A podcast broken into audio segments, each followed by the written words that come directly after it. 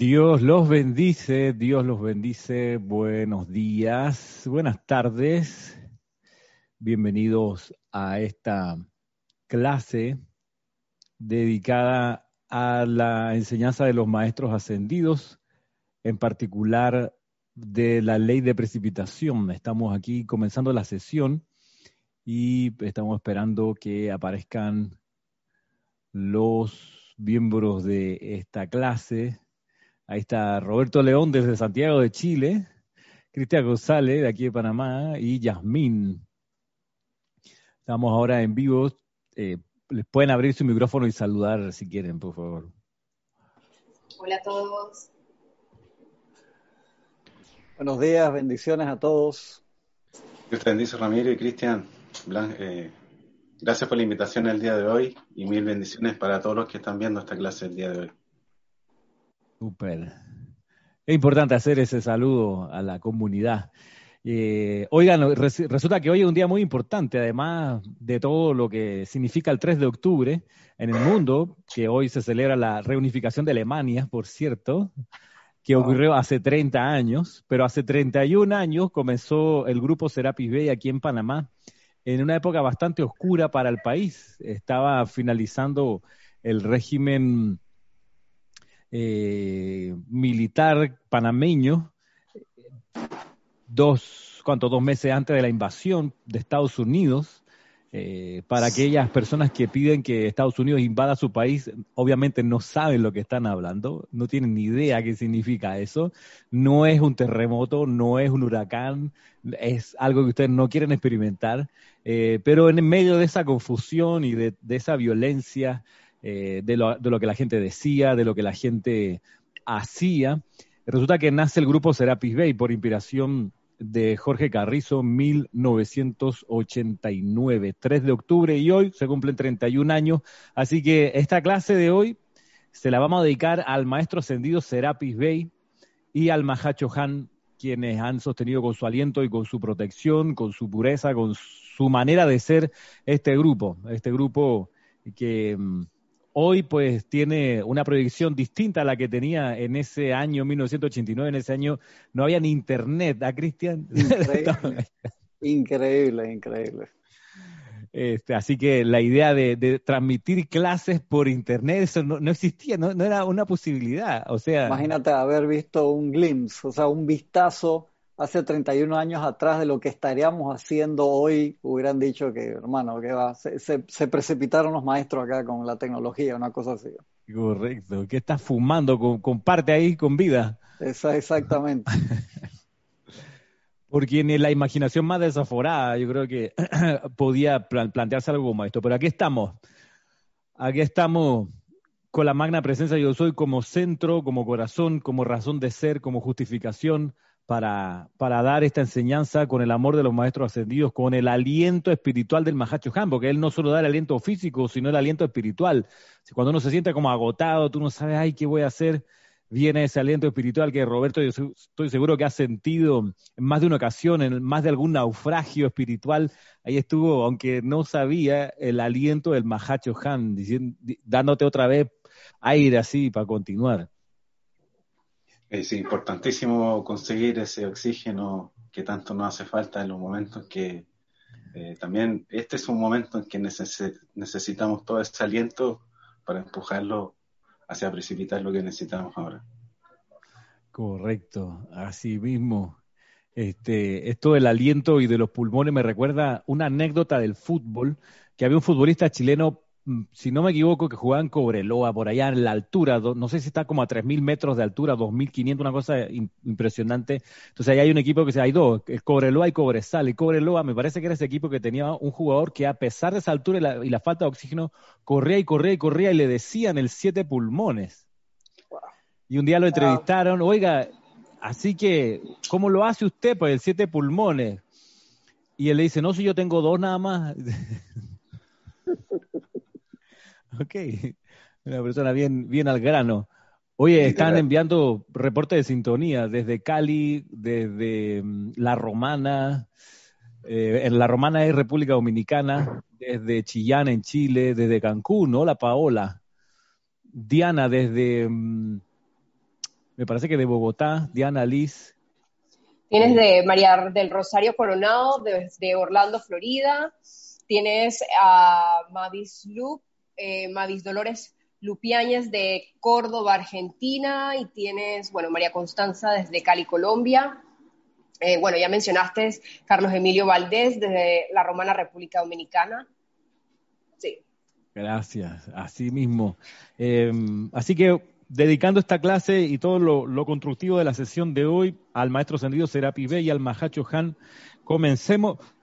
Me parece, Cristian, que, que había algunos temas que se asomaron durante la semana y que ameritaban darle consideración. No sé si quieres comenzar por ahí. Sí, sí, hubo una pregunta, un comentario que llegó eh, por Skype. Creo que durante la clase no lo vimos. Eh, le, pido disculpas, perdón, que, no lo vimos en su momento, pero podemos comentar ahora. Un hermano que preguntaba, que decía que esta clase de las iniciaciones, él lo veía de la misma forma, creo que era, decía algo similar a, como la parte del sexo o como la parte de no comer carnes, que lo veía como un filtro y en verdad para nada los maestros ponen estos temas como filtro para los estudiantes, por favor. Creo que lo estuvimos comentando en la semana con, con Arraxa también y con los demás compañeros y los maestros no ponen esas cosas como filtro en lo más mínimo. Creo que la persona ponía algo, era en verdad en forma de, de pregunta, que por qué uno no, no podía precipitarlo lo que quería y no se trata de eso. Tú,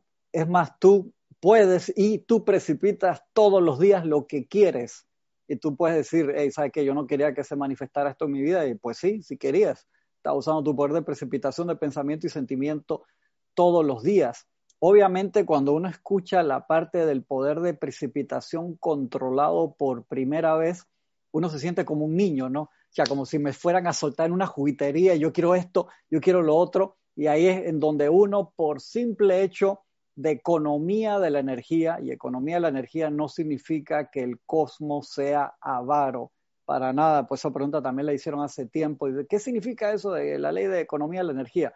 Simplemente el uso correcto de la energía del Padre en orden divino. Obviamente, como estamos en proceso de experimentación, tantas veces en tantas vidas hemos precipitado cosas que no sirven para un carajo o sea, sirven para aprender, por así decirlo, como los niños que cuando tan chiquitos traen algo hecho en masía de la escuela y los papás, ¡qué belleza, hijo! Y yo tengo todavía cosas guardadas ahí de mi hijo cuando estaba en kinder y como si fuera una obra ahí de que de Picasso es un detalle al lado de eso y uno las guarda ahí, pero cuando tienes 2, 3, 4, cuando tienes 145 y, y las obras no son necesariamente eh, para tenerlas en el Louvre, uno se da cuenta que es parte del proceso de aprendizaje de un niño y nosotros hacemos eso. Entonces, esto, por favor, seamos sensatos, uno va cambiando en conciencia y se da cuenta.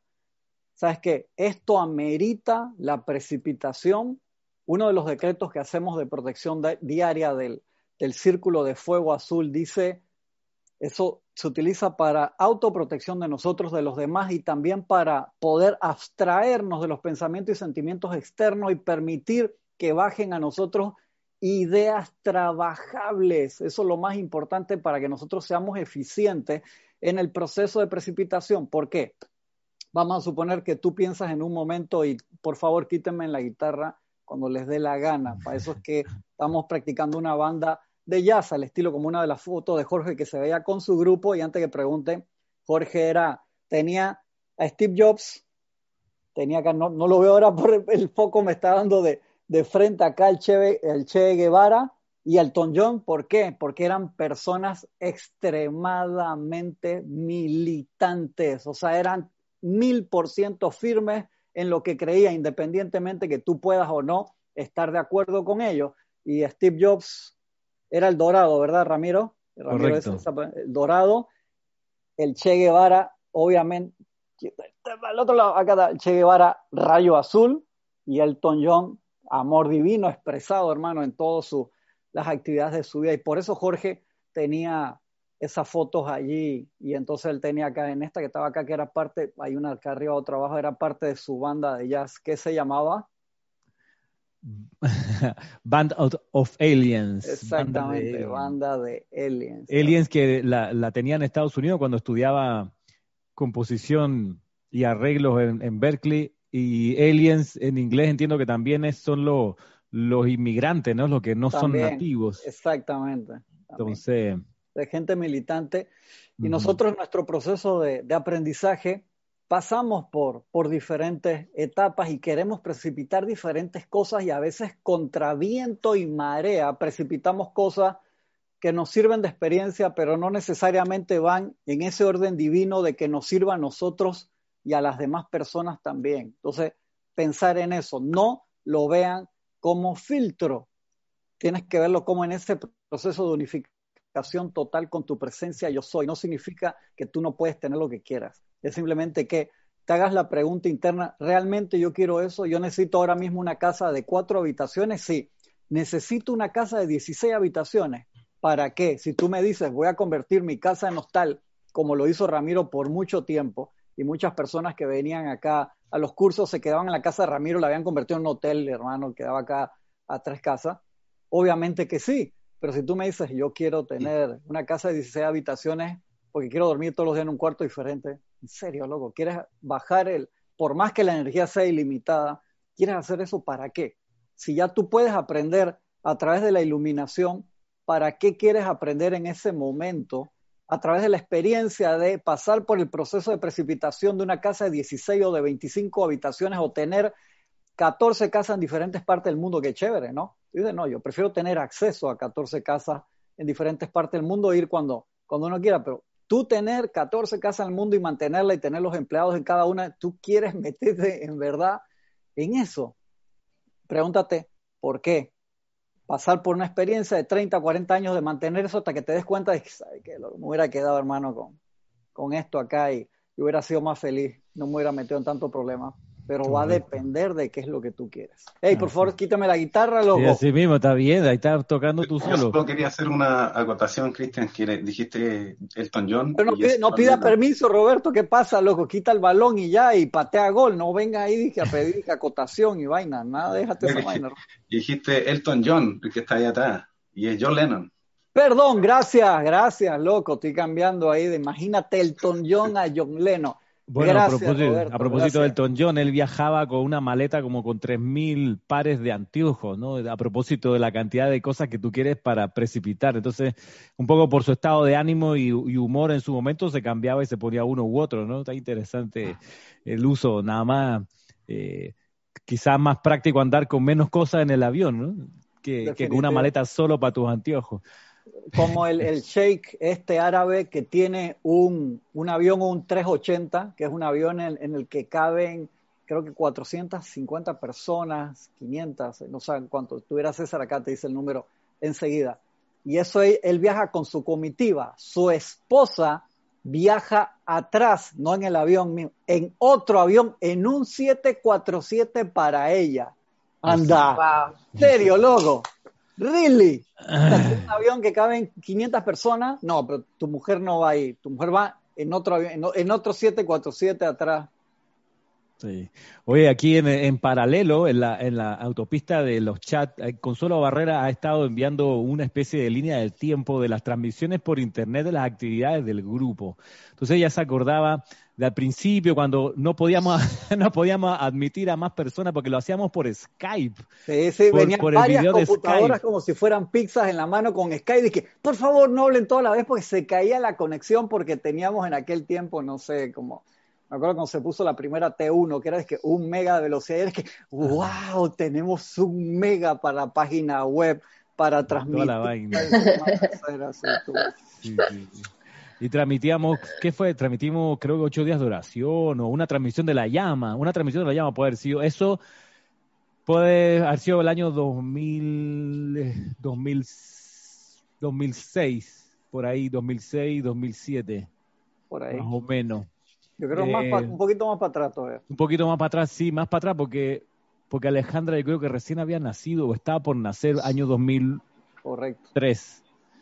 Pero por ahí, entonces, claro, hemos cambiado, imagínate ahora, porque ahora es por Zoom y por YouTube, además, y, ya no hay límite de, asientos, todos pueden entrar, por lo menos a ver la clase. Igual la cuenta de Zoom que tenemos también es para 300 o más personas eh, que pudieran entrar, así que, wow. ha sido un gran cambio, ha sido una gran expansión y eso, eso es reflejo de cómo adentro es afuera. En la medida que la conciencia se expande, se expande la materialidad, la parte externa. Es, es, el, es el símbolo ese que aparece en la portada del libro Chela Busca a tu Gurú, que con Cristian tomamos esa portada que es blanco y negro, con letras blancas, donde aparece una carta del maestro ascendido Serapis Bey precipitada en la, para la actividad de la teosofía. Y ahí hay un símbolo que es un círculo sobre una cruz. Y, en la semana alguien me preguntaba esto de dónde salió y qué significa. Y eso es un símbolo súper, súper antiguo. Eso lo menciona el señor Surya en un discurso, o se menciona a propósito del Templo de la Paz en Suba, del señor Surya, y que allí ese símbolo está, y también ese símbolo está en la cueva de los símbolos que, se describen en la mágica presencia, pero ese símbolo significa que en este sendero, en el sendero de regreso a casa al Padre, la espiritualidad, que es el círculo, se impone sobre la materialidad, que es la cruz. Entonces, en la precipitación que nosotros hemos podido ir realizando, hay que saber que a medida que nuestra conciencia se expande, necesariamente se expande nuestro entorno en, concordancia con esa expansión de conciencia. O sea, si nosotros tuviésemos eh, la conciencia contenida, constreñida, apretada de hace 15 años atrás eh, y sin darnos chance de expandirla, no tendríamos la posibilidad hoy de transmitir Zoom vinculado con YouTube, por ejemplo. Sabes que había, que acabo de ver acá el nombre de, una compañera que hizo una pregunta también, que me la mandó por mail, que creo que es importante que lo comentemos, acerca de la lista que hay tres clases de lista a las cuales nosotros hacemos referencia. Uno era la lista que se usaba en el Jurásico, que las personas cuando entran en metafísica originalmente piden hacer una listita que es como una petición de, de Navidad al espíritu Navidad, a Nativitas o lo que sea de las cosas que quieren como lista de shopping. Que cuando explicamos originalmente de dónde viene eso, que en verdad esa, la parte seria, que sería la segunda lista, es las peticiones que uno le hace al tribunal kármico, que es una cosa extremadamente seria. Recuerden, el tribunal kármico se reúne dos veces al año, ¿verdad? Y la reunión de diciembre es en donde ven los planes que los seres humanos ofrecen y piden energía para traerlos manifestados a la tierra. O sea, eso es una cosa extremadamente seria y posiblemente de ahí derivó la listita de, que, de cosas que uno pedía para Navidad para uno, que es como una actividad eh, como de niño, por así decirlo, ¿no? Que la lista que uno le hace a los papás, entonces le pide a Dios la lista de esa manera.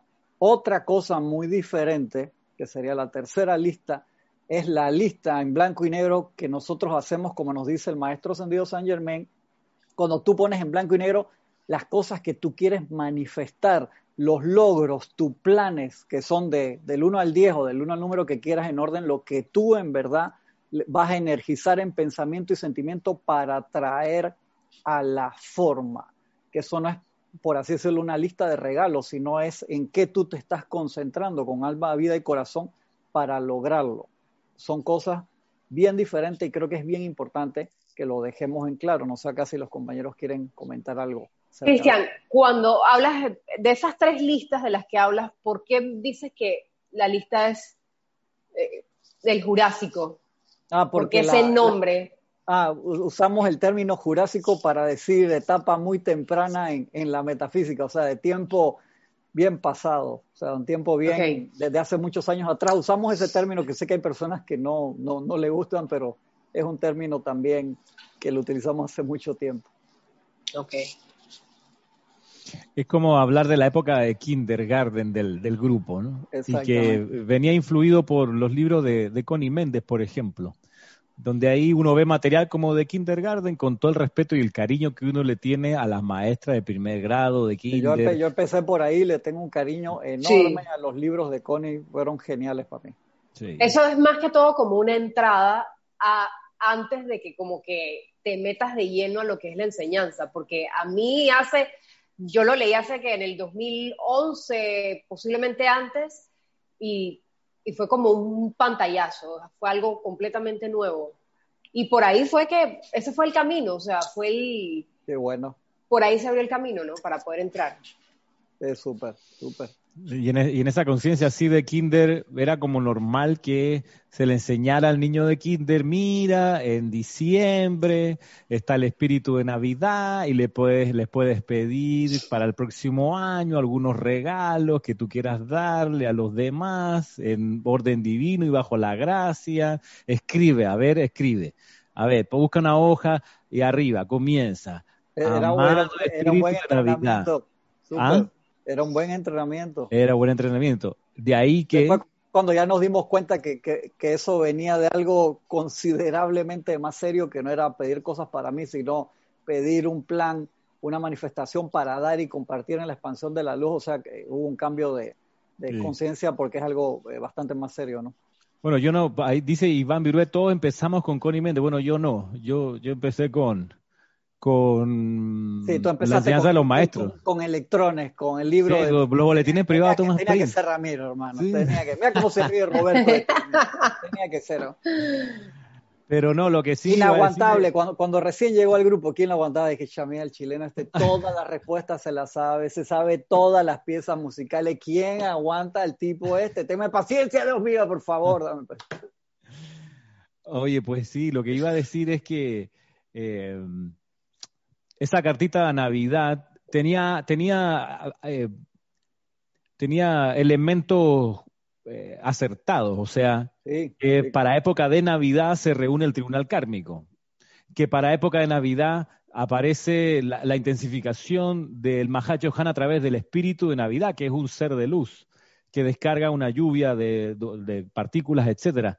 Eh, tenía ciertos elementos, digamos, que se acercan a lo que en realidad cuando ya uno está en la universidad, por decirlo así, o en último año de secundaria, te dicen, mira, en realidad a fin de año se reúne la Junta Directiva del planeta, ¿ok? Y van a revisar eh, cuáles son los proyectos del próximo año. Entonces ahí donde tú puedes meter una solicitud para ver si te dan algún recurso en base a lo que tú percibiste que puedes contribuir tú voluntariamente a la ejecución del plan divino el año que viene. Entonces, ya esos son otras, otros términos de la conversación. Ahora sí hay responsabilidad. Ahora, yo leo una, una petición al Tribunal Kármico y el Tribunal Kármico no va a ser como en Kinder. En Kinder pudiera decir, ay, qué linda la carta, ay, qué lindo, mira qué, qué bonito, escribió, ay, tiene un error de ortografía, ay, pero no importa, está en Kinder. Pero ya cuando está en secundaria saliendo hacia la universidad, revisan tu, tu solicitud y la miran con lupa, hermano.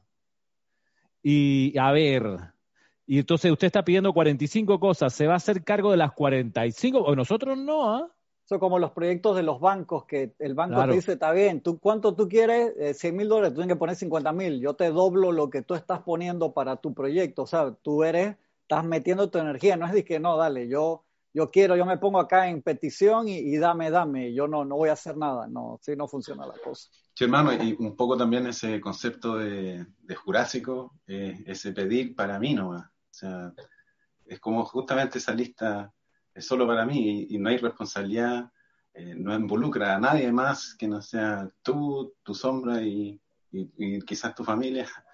Y ahora sí vemos que es totalmente distinta la conciencia con la que abordamos y un poco lo que decía Jorge, dame para poder dar también. Que también tenemos que darnos cuenta que mucha gente que entra en la enseñanza eh, pueda haber entrado porque tiene alguna necesidad económica, eh, de salud, de compañía, lo que sea. Entonces, eso te ayudaba a estructurar qué era lo que tú querías manifestar. O sea, eso no tenía nada de malo, para nada. Pero te digo, si tú tienes la misma conciencia de hace 30 años atrás, de que todavía haces tu listita al espíritu de la Navidad para las cosas que tú quieres de regalo, entonces ahí sí es donde viene, viene el asunto, ¿no? Es una cuestión de, y no te estoy diciendo con esto que tú puedes decir, no, a lo mejor tú no necesitas cosas, no, claro que sí, todos, todos los días, de ahí que que venía muy bien diseñado hace dos mil años atrás del Padre Nuestro, ¿no? Danos hoy nuestro pan de cada día, que es la manifestación diaria de las cosas y en orden divino conectado a la presencia se empieza a manifestar eso y eso lleva su proceso de pensamiento y sentimiento. No te estoy diciendo que, y lo hablamos la semana pasada, que renuncies a todas las cosas, porque todavía en este mundo de la forma, mientras no tengamos el poder de precipitación instantánea, vamos a necesitar cosas que vienen a través de medios y maneras específicas. O sea que no se trata de yo no quiero absolutamente nada. Lo que necesitamos es poder diferenciar bien los deseos de los apetitos y, y Kira ha dado varias clases de eso en las últimas semanas también.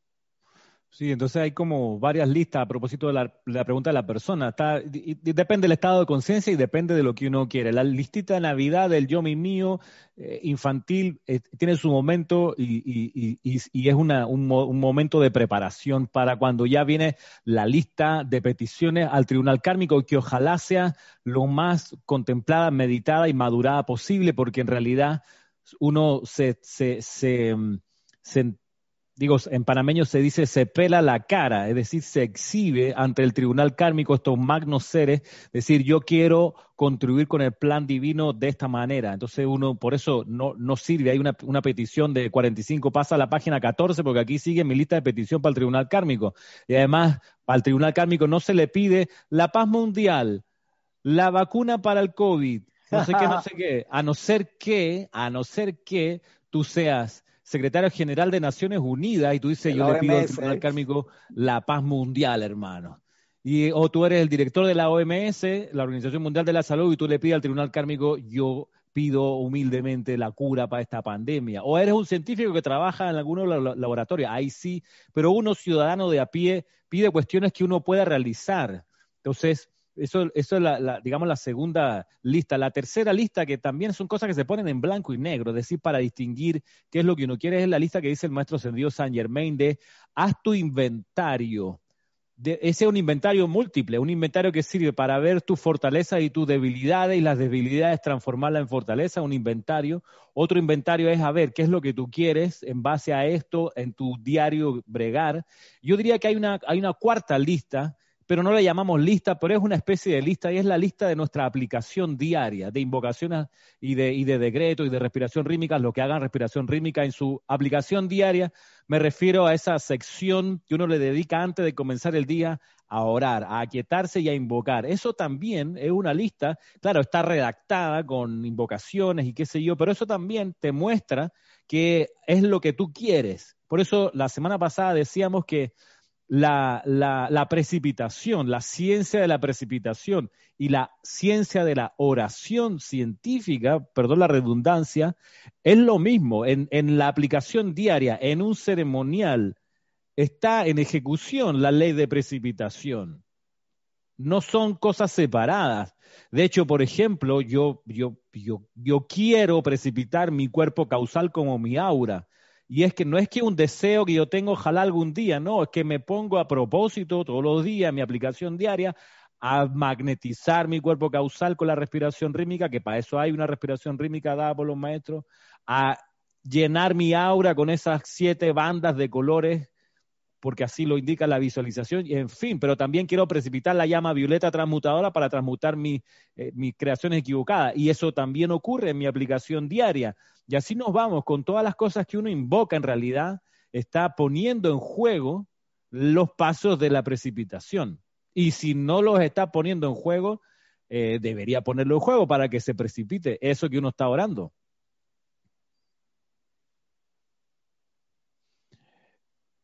Bueno, no sé si con este solo de guitarra. Ah, no, a ver, ¿qué dice ya? No, eh, yo quería, entonces, claro, habla sobre todos los ejercicios que nosotros tenemos que hacer diariamente y también, em, por ejemplo, hacerlos con ritmo, a una hora específica también, para que eso se pueda, supongo que se pueda precipitar muchísimo más rápido si lo hacemos con ritmo, ¿no? Ahora te pregunto algo. Posiblemente tú sabes que al final somos humanos y quieres tratar de precipitar algo y por ahí. ¿Qué va a decir ahí? Ya, ya cuando empezó con que somos humanos, eso ya es que tú tienes que entender, que no sé qué. No, no he dicho nada todavía. De repente ponte que se te salte un día. Chuleta, no le di a esa hora pero le puedo dar dos horas después. Ay, no, Yasmin, tú no eres seria con estas vainas. Yo no, tan en alto que estaba pensando. No, no, no. ¿Qué, ¿Qué, pasa si, por ejemplo, te, te, pasa algo como eso? Que estás siguiendo un ritmo y de repente pasa algunas, tienes alguna situación, una circunstancia por la cual ponte que uno o dos días no puedes seguir el ritmo y luego te encaminas de nuevo. Háblame de eso. Mi respuesta muy sangrona, así que no voy a decir nada ahí. No importa, la quiero escuchar. Ramiro se, agarró la guitarra ahí primero, dale, dale, tranquilo. No, yo creo que no hay, no hay problema con que algún día uno falle, ¿no? A, cual, cualquiera es Gonzalo Higuaín que falla un penal, ¿vale? O sea, casi se lo comen en esta semana porque falló un penal en su, en su, no importa, no me hagan caso, pero lo que, a lo que iba es eh, su debut en, el Miami, no sé cuánto. Pero a lo que voy es que mm, gran jugador. ¿Te acuerdas cuál fue jugador italiano que falló un penal en el Mundial, hermano, hace rato atrás este... Roberto Bayo, la Roberto Bayo. hermano, y esa escena la siguen poniendo y la siguen poniendo y la siguen poniendo, o sea, no te ponen los 500 penales que sí hizo, te ponen el penal ese que falló. No, ¿y qué me dice Roberto? El penal que falló Carlos Caselli en el Mundial eh, del 82, ¿todavía se lo recrimina, hermano? Sí, por supuesto, Caselli se echó ese penal fuera, todavía hasta el día de hoy. Mira, cómo lo recrimina Roberto, se echó ese penal afuera, o sea, digo, se lo echó al bolsillo. Bueno, pero, pero a cualquiera se le puede ir un penal eh, pero al día siguiente se para enfrente a la portería y patea para ver si hace gol. O sea, si uno falla un día en su aplicación diaria porque se saltó, porque tuvo que madrugar y no se levantó a la hora, no hay problema. La cosa es no, no soltarlo para siempre. Ah, falla un día, entonces ya, eh, como la canción de, Juan Luis Guerra, yo no volveré a querer, no volveré a querer, ya, ya me desilusioné de este amor, así que nunca más busco con nadie. Espérate. O sea, tampoco así. ¿Cuán, cuántas, cuán, cuán serio era entonces tu la decisión del estudiante. La idea es no caer en la autoflagelación, porque entonces ahí sí te vas para el lado oscuro y te quedas en ese embrollo ahí y no, no empiezas de nuevo. Simplemente era, hey, metiste la pata, ¿qué hace el estudiante de la luz cuando mete la pata? Saca la pata, invoca la ley del perdón, invoca la llama de la ascensión para pasar por encima de la actividad, porque a veces uno puede cometer un error o múltiples errores y se pasa la vida recriminándosela, entonces no, no avanzamos.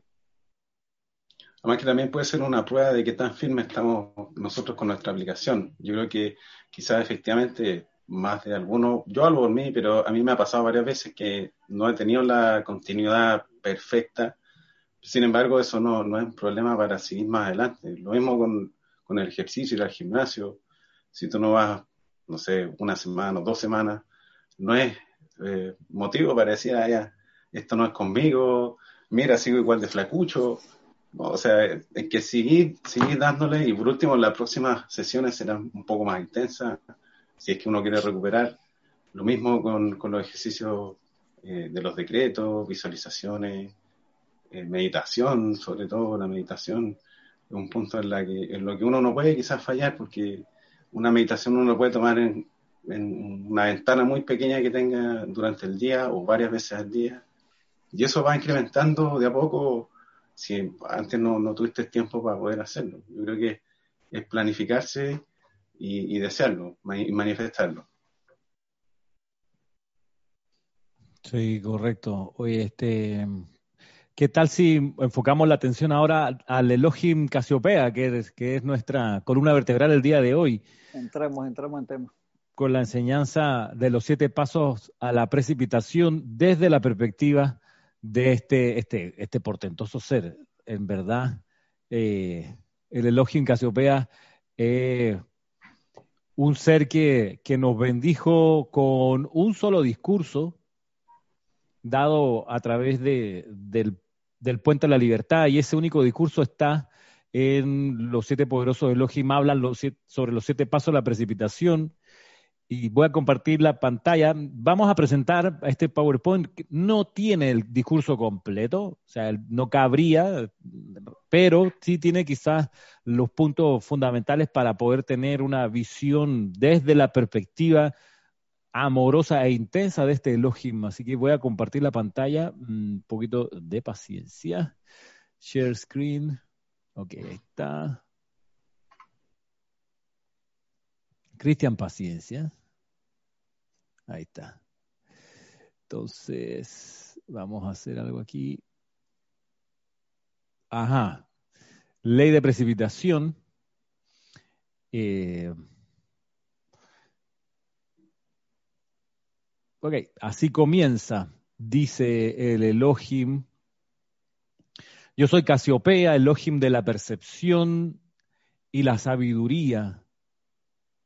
Elohim del poder concentrado de la atención, sin el cual la mente no podría concebir ni saber nada, ni ahora ni nunca.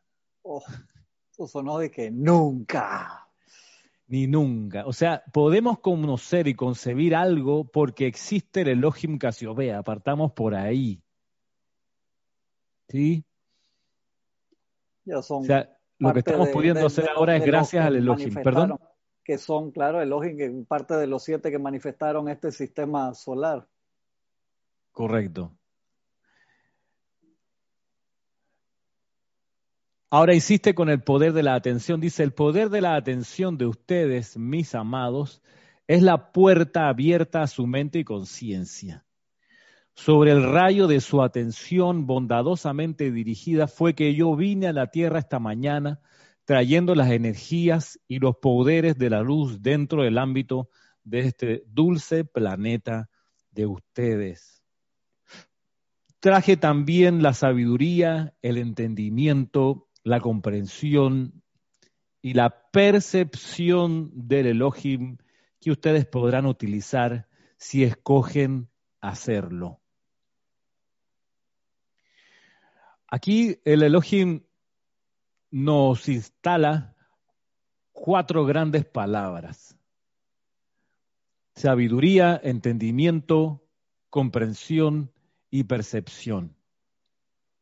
Y esas ¿Cuál- cuatro palabras harías- son, ¿Cuál tú harías diferencia ahí entre entendimiento y comprensión? vamos a eso.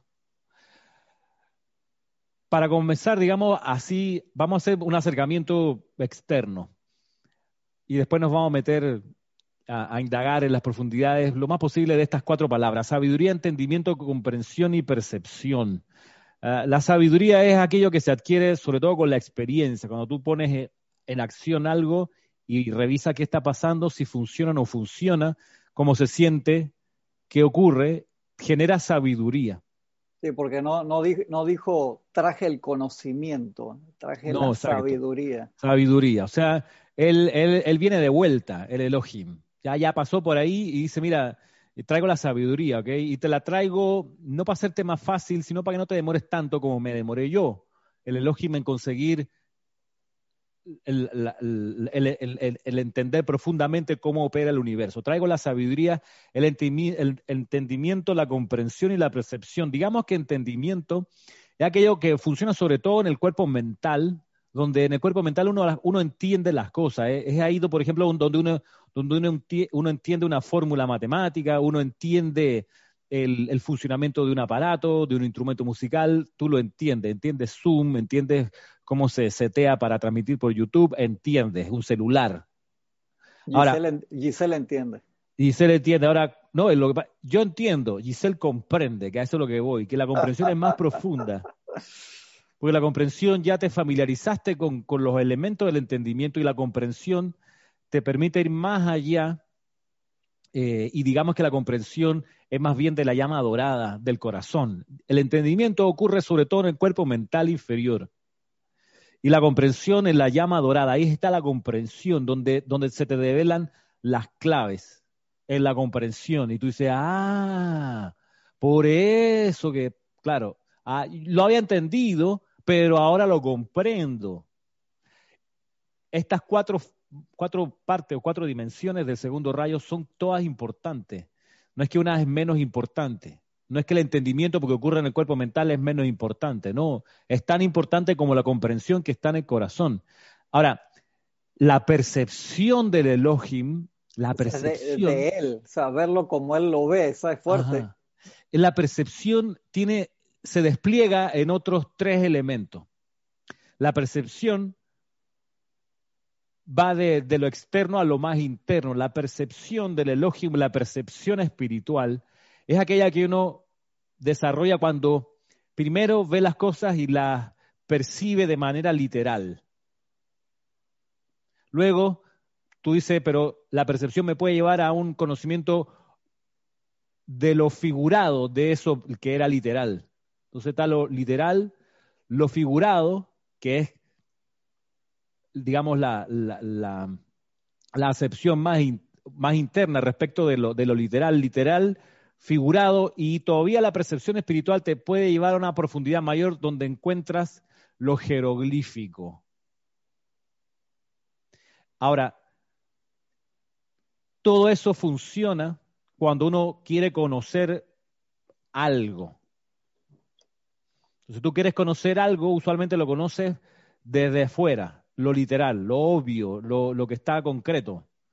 Pero pronto aprendes que eso significa algo. O sea, lo concreto significa algo, ahí entras a lo figurado. Y si lo miras todavía en más perspectiva o si lo miras de manera más profunda, que es lo mismo, eh, vas a encontrar lo jeroglífico allí, es decir, cuál es el sentido que tiene. Caso en mención, por ejemplo, se me ocurre el siguiente. Hace el año 2019, el año pasado, hubo una feria del libro aquí en Panamá, que el invitado era la República Popular China, porque lo habían hecho el contrato en la feria del libro el año anterior, el 2018, cuando había un gobierno aquí distinto, el año 2019 cambia el gobierno en mayo aquí en Panamá, o en junio, eh, y las ferias son usualmente en agosto, entonces cambia el gobierno y el gobierno que asume, que es el actual gobierno aquí en Panamá, eh, recibe presiones inmediatamente de Estados Unidos y dice, y le cancelan, eh, le hacen el bochorno a la República Popular China, le cancelan la asistencia en la Feria del Libro del pabellón que iba a traer todas las editoriales chinas, ¿ok? Porque dicen, no, no puede, los chinos no pueden venir por acá, porque este es el patio de Estados Unidos, y el, gobierno entrante le dice, sí, señor, lo que usted diga, y le hacen ese desaire a los chinos. ¿ok? Eso pasó el año 2019. Y uno pudiera decir, bueno, Estados Unidos ahora se va a lucir instalando un stand maravilloso, con, tiene seis premios Nobel de literatura, ¿ok? Eh, que cada uno es más maravilloso que el otro. Bien, trajeron cero stand lo único que mostraron fue un stand de la embajada, de la sección cultural de la embajada, y en, vez de traer libros, en vez de traer poetas, qué sé yo, pusieron una réplica en cartón, miren el amor que le metieron, el cartón, una réplica en cartón del asiento del trono de Game of Thrones, donde se sentaba Dar ese, el asiento de los siete, eh, ¿cómo se llama? El que, el que tenía los Lannister, ¿Cómo se llama eso? El de los siete reinos. El de los siete reinos. Ese era, ese era el Lastimosamente eso fue un éxito total, esa parte. Claro. Miles de personas desfilaron enfrente, se sentaron y se tomaron la foto, por supuesto. Entonces, aquí es lo que voy. Lo literal, si uno mira esa escena de ese asiento de los siete reinos ahí en la Feria del Libro aquí en Panamá, la escena, lo literal es que, bueno, está el asiento de los siete reinos. Vale. Lo figurado es que ¿Qué significa eso en el contexto de una feria del libro? Significa, no me interesa la cultura, me interesa el entretenimiento. Bien. Ahora, lo jeroglífico de eso, o sea, ¿qué, ¿cuáles son los arcanos? ¿Qué es el sentido que eso tiene? Lo jeroglífico es, mira, tu entretenimiento, no tu cultura, lo voy a usar para decirte quién manda aquí. Yo soy el rey de los siete reinos, ¿ok? Yo, el gran vecino del norte, soy el rey aquí y tú haces lo que yo digo. Y si la próxima, la próxima eh, ocasión de Feria del Libro traigo la orejita de Mickey Mouse, te vas a reír igual y te vas a tomar la misma foto porque yo mando aquí. Este es mi continente. Eso es lo, eso es lo jeroglífico. Entonces tenemos la percepción espiritual eh, en esas tres dimensiones. Ahora, súper importante también, pueden, pueden tomar, tocar, agarrar el micrófono, oigan, pero súper importante también es que eh, estos cuatro elementos, sabiduría, entendimiento, comprensión y percepción, se relacionan entre sí, se, se retroalimentan, se alimentan mutuamente.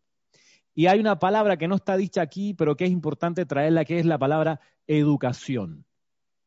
O sea, lo que ustedes están recibiendo en esta clase, lo que nosotros recibimos en las clases de la enseñanza de los maestros, lo que nosotros recibimos en la escuela, en el colegio, en la universidad, eh, como educación formal, es súper importante para poder desarrollar sabiduría, entendimiento, comprensión y percepción. Es súper importante. Es decir, uno en la enseñanza de los maestros ascendidos, uno eh, quedaría, queda en, en, franca eh, deficiencia si uno dice, ah, no, yo llegué, yo llegué solamente hasta tercer grado de primaria y como yo tengo la llama dorada el corazón, solo, solo voy a hacer expansión de la llama dorada el corazón y voy a captar todas las leyes del universo. La respuesta es no, vas a captar un poco, necesitas entrenar tu intelecto, necesitas desarrollar lo que la educación formal te permite desarrollar. ¿Por qué lo digo? Porque en la percepción espiritual uno necesita criterio, uno necesita eh, orientación. Por ejemplo, ¿qué criterio? El criterio que les acabo de plantear, el criterio de lo, del contenido literal, figurado y jeroglífico. Eso, ese contenido, estos criterios que estamos revisando aquí, los estamos recibiendo en el marco de este proceso educativo que tenemos enfrente. Y debido a ese proceso educativo, uno puede desarrollar los otros elementos, sabiduría, entendimiento y comprensión. Pongo un ejemplo y ya con esto le, hago el, compás de silencio para que puedan entrarlo como quieran. Pero el ejemplo es el siguiente, percepción espiritual. Percepción, por ejemplo, musical. Uno necesita que alguien le ayude, le muestre la música y que le, haga sensibilizarse de los sonidos, de los estilos, eh, que te traiga un estado de conciencia y te desarrolle percepción musical. Por ejemplo, yo estudié un par de años jazz y saxofón. Me impresionó muchísimo lo siguiente. Una vez que hablando con mi profesor de saxofón, entre ellos, entre varios profesores conversaban, oye, mira que va a venir Kenny G a Panamá a dar un concierto. Eso fue hace unos 5 o 6 años atrás. Ya, pero ¿por qué le vas a dar plomo a Kenny G? No, espérate. gusta la vaina. Espérate.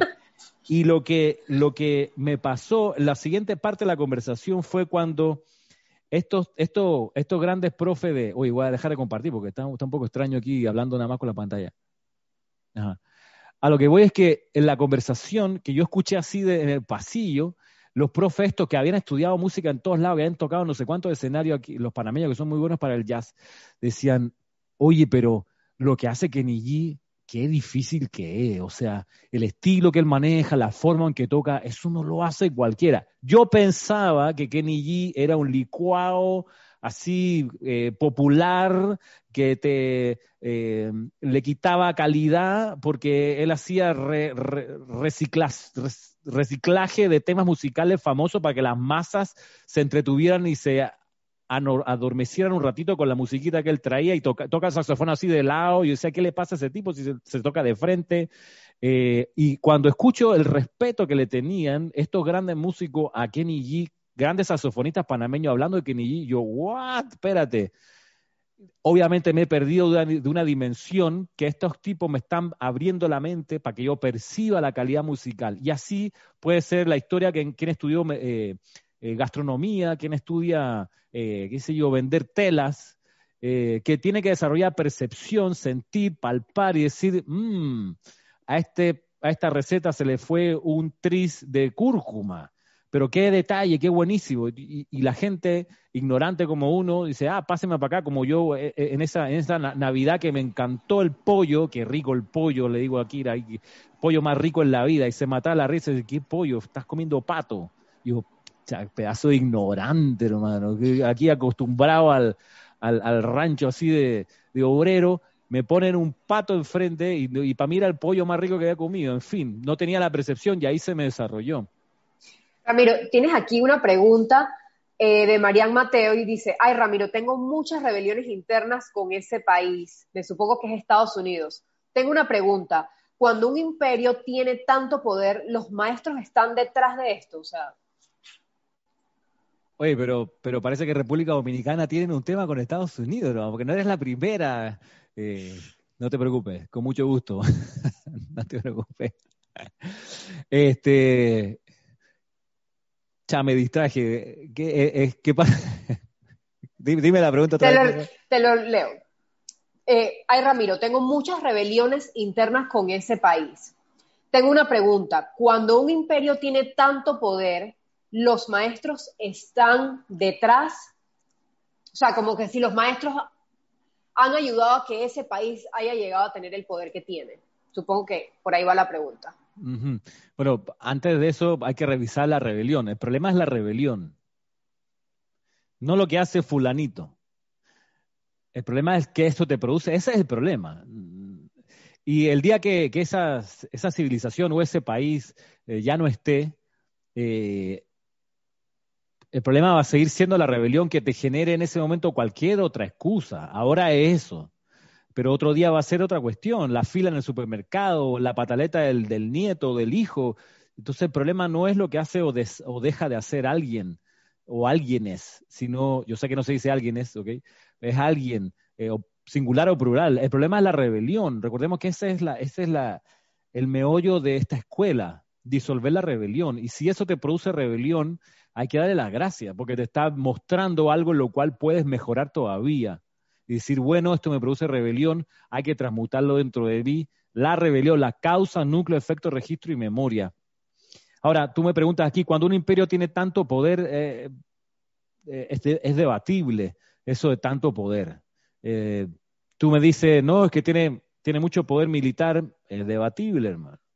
Es debatible porque hay, hay potencias que gastan menos en, en, en, ejército y en armas y que están a la par del poderío militar de Estados Unidos. Tiene tanto poder cultural, eh, te lo puedo conceder, pero yo creo que más poder cultural tiene la cultura judeocristiana en la que estamos, que no es norteamericana, que es judeocristiana.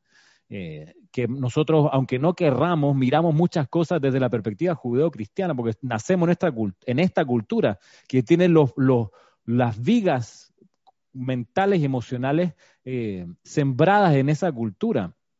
Toda la, todo lo, el, eh, bueno, no me quiero extender por ahí, pero hay muchas cosas que nosotros hacemos de manera inconsciente y que se la debemos no a Estados Unidos, sino a la cultura judeo-cristiana. Eh, ¿Qué tanto poder económico? Es debatible el poder económico de Estados Unidos. Hay economías mucho más fuertes, estables, eh, que lo que hace Estados Unidos. Sabes que yo creo que tal vez la pregunta puede venir también por el lado, y Marian no, nos comentará si es por ahí, de la expansión de la enseñanza en Norteamérica en su momento, ¿no? Y que eso fue, la escogencia de los maestros en ese momento fue porque en el continente americano estaba, en general, estaba más libre de sangre que el continente europeo, que había tenido miles de años de, de guerra sin, sin parar en ese momento, ¿no? Y no es que en el continente americano no hubieron guerras, por supuesto que sí hubo bastante, sobre todo en la parte ya más reciente de la liberación de los de los países americanos de, y en, esa parte de sus colonias y los maestros decidieron hacer esta expansión acá porque había menos sangre en América y en su momento se tomó el continente norteamericano y obviamente ahí hubo una expansión muy grande con la gente de la actividad Yo Soy y del Puente de la Libertad que hicieron enormes cantidades de decretos para protección de América en su momento. Y no, y en línea con eso, si, si uno ve lo que conversamos la vez pasada en esa sesión de preguntas y respuestas, es muy importante, eh, Mariam, y te agradezco la, honestidad, es muy importante lo que preguntas, porque como estudiante de la luz, hay una ética que nos debe movilizar. La ética es la siguiente. Uno percibe que alguien está cometiendo un error, está metiendo la pata en micro o en macro, a nivel individual o a nivel de país, si uno ve eso, nuestra ética como estudiante, nuestro resorte debiera ser magna presencia, yo soy, invoco la ley del perdón por ese error. Invoco la ley del perdón por ese pueblo, por ese país. Invoco tu voluntad divina para que se manifieste a través de cada individuo en ese país, en esa población. Ese debiera ser nuestro resorte, nuestra reacción cuando vemos cometer cosas que no nos parecen que están correctas. No sé si, Mariam, tuviste el debate el día martes recién pasado entre los candidatos a las elecciones en Estados Unidos. Era un debate para hacer llama violeta de principio a fin. A mí me encantó ver fue a los locutores japoneses tratando de traducir el debate, hermano. Eso fue sí, eso fue a otro nivel, a otro, o sea, ellos decían, que hermano, esto, imagínate, ¿no? Eh, ahí donde uno tiene que orar sin cesar. Y cuando tú detectas que alguna nación pareciera no estar haciendo lo correcto, pareciera, de nuevo, lo que nos debe movilizar es invocar la ley del perdón. Mira que por último, en honor al amor del maestro ascendido San Germain, que se la recontrajugó por Estados Unidos. O sea, él puso su cuerpo, su apuesta, su recurso, dijo, puta, esto no me puede fallar, me voy con todo. Y Desde el acta de, declaración de independencia por allá. Exacto. Y entonces, y uno, uno, uno ve y dice, wow, parece que Estados Unidos se ha, se ha ido alejando un poco de los designios de la gran hermandad blanca, y por amor a la maestro ascendido San Germain, yo invoco la ley del perdón por todos los errores del pueblo norteamericano. Yo invoco la ley del perdón por todos los errores de esa nación, de ese estado, y así, eso sería nuestro resorte. Por cualquier lugar que lo veamos, estamos en deuda si no invocamos la ley del perdón cuando vemos situaciones como, como esas que nos, nos parecen equivocadas. Ramiro, y sí, creo que iba por la misma línea, Mariano que preguntó iba por la misma línea de lo que Cristian estaba diciendo. Eh, y también pregunta María Constanza, en esa misma línea, ¿por qué será que los maestros ascendidos hacen referencia o mejor rechazan el comunismo? Sí, rechazan el comunismo y rechazan el fascismo. Eso está en los libros de los años 30. Eh, no, Pepe, no, todo se paga, no venimos a pagar ni a que nos paguen, venimos a aprender acerca del amor divino. Eh, existe la ley de círculo, que no es una ley de, de, castigo, una ley de sabiduría. Pero ¿por qué los maestros ascendidos eh, rechazaban el comunismo y también el fascismo? hay que tomar en cuenta el contexto y el momento. El año 1919 junto con la firma de los tratados de Versalles que dan por finalizada la Primera Guerra Mundial. En ese mismo año nace el fascismo en Italia y nace el, leninismo en, lo que luego sería la Unión Soviética. Eh, y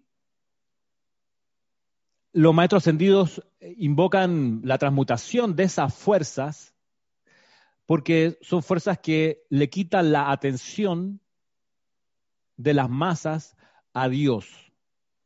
Se la quitan. Entonces, el fascismo se lo quita eh, poniendo la atención de toda la gente en el líder supremo.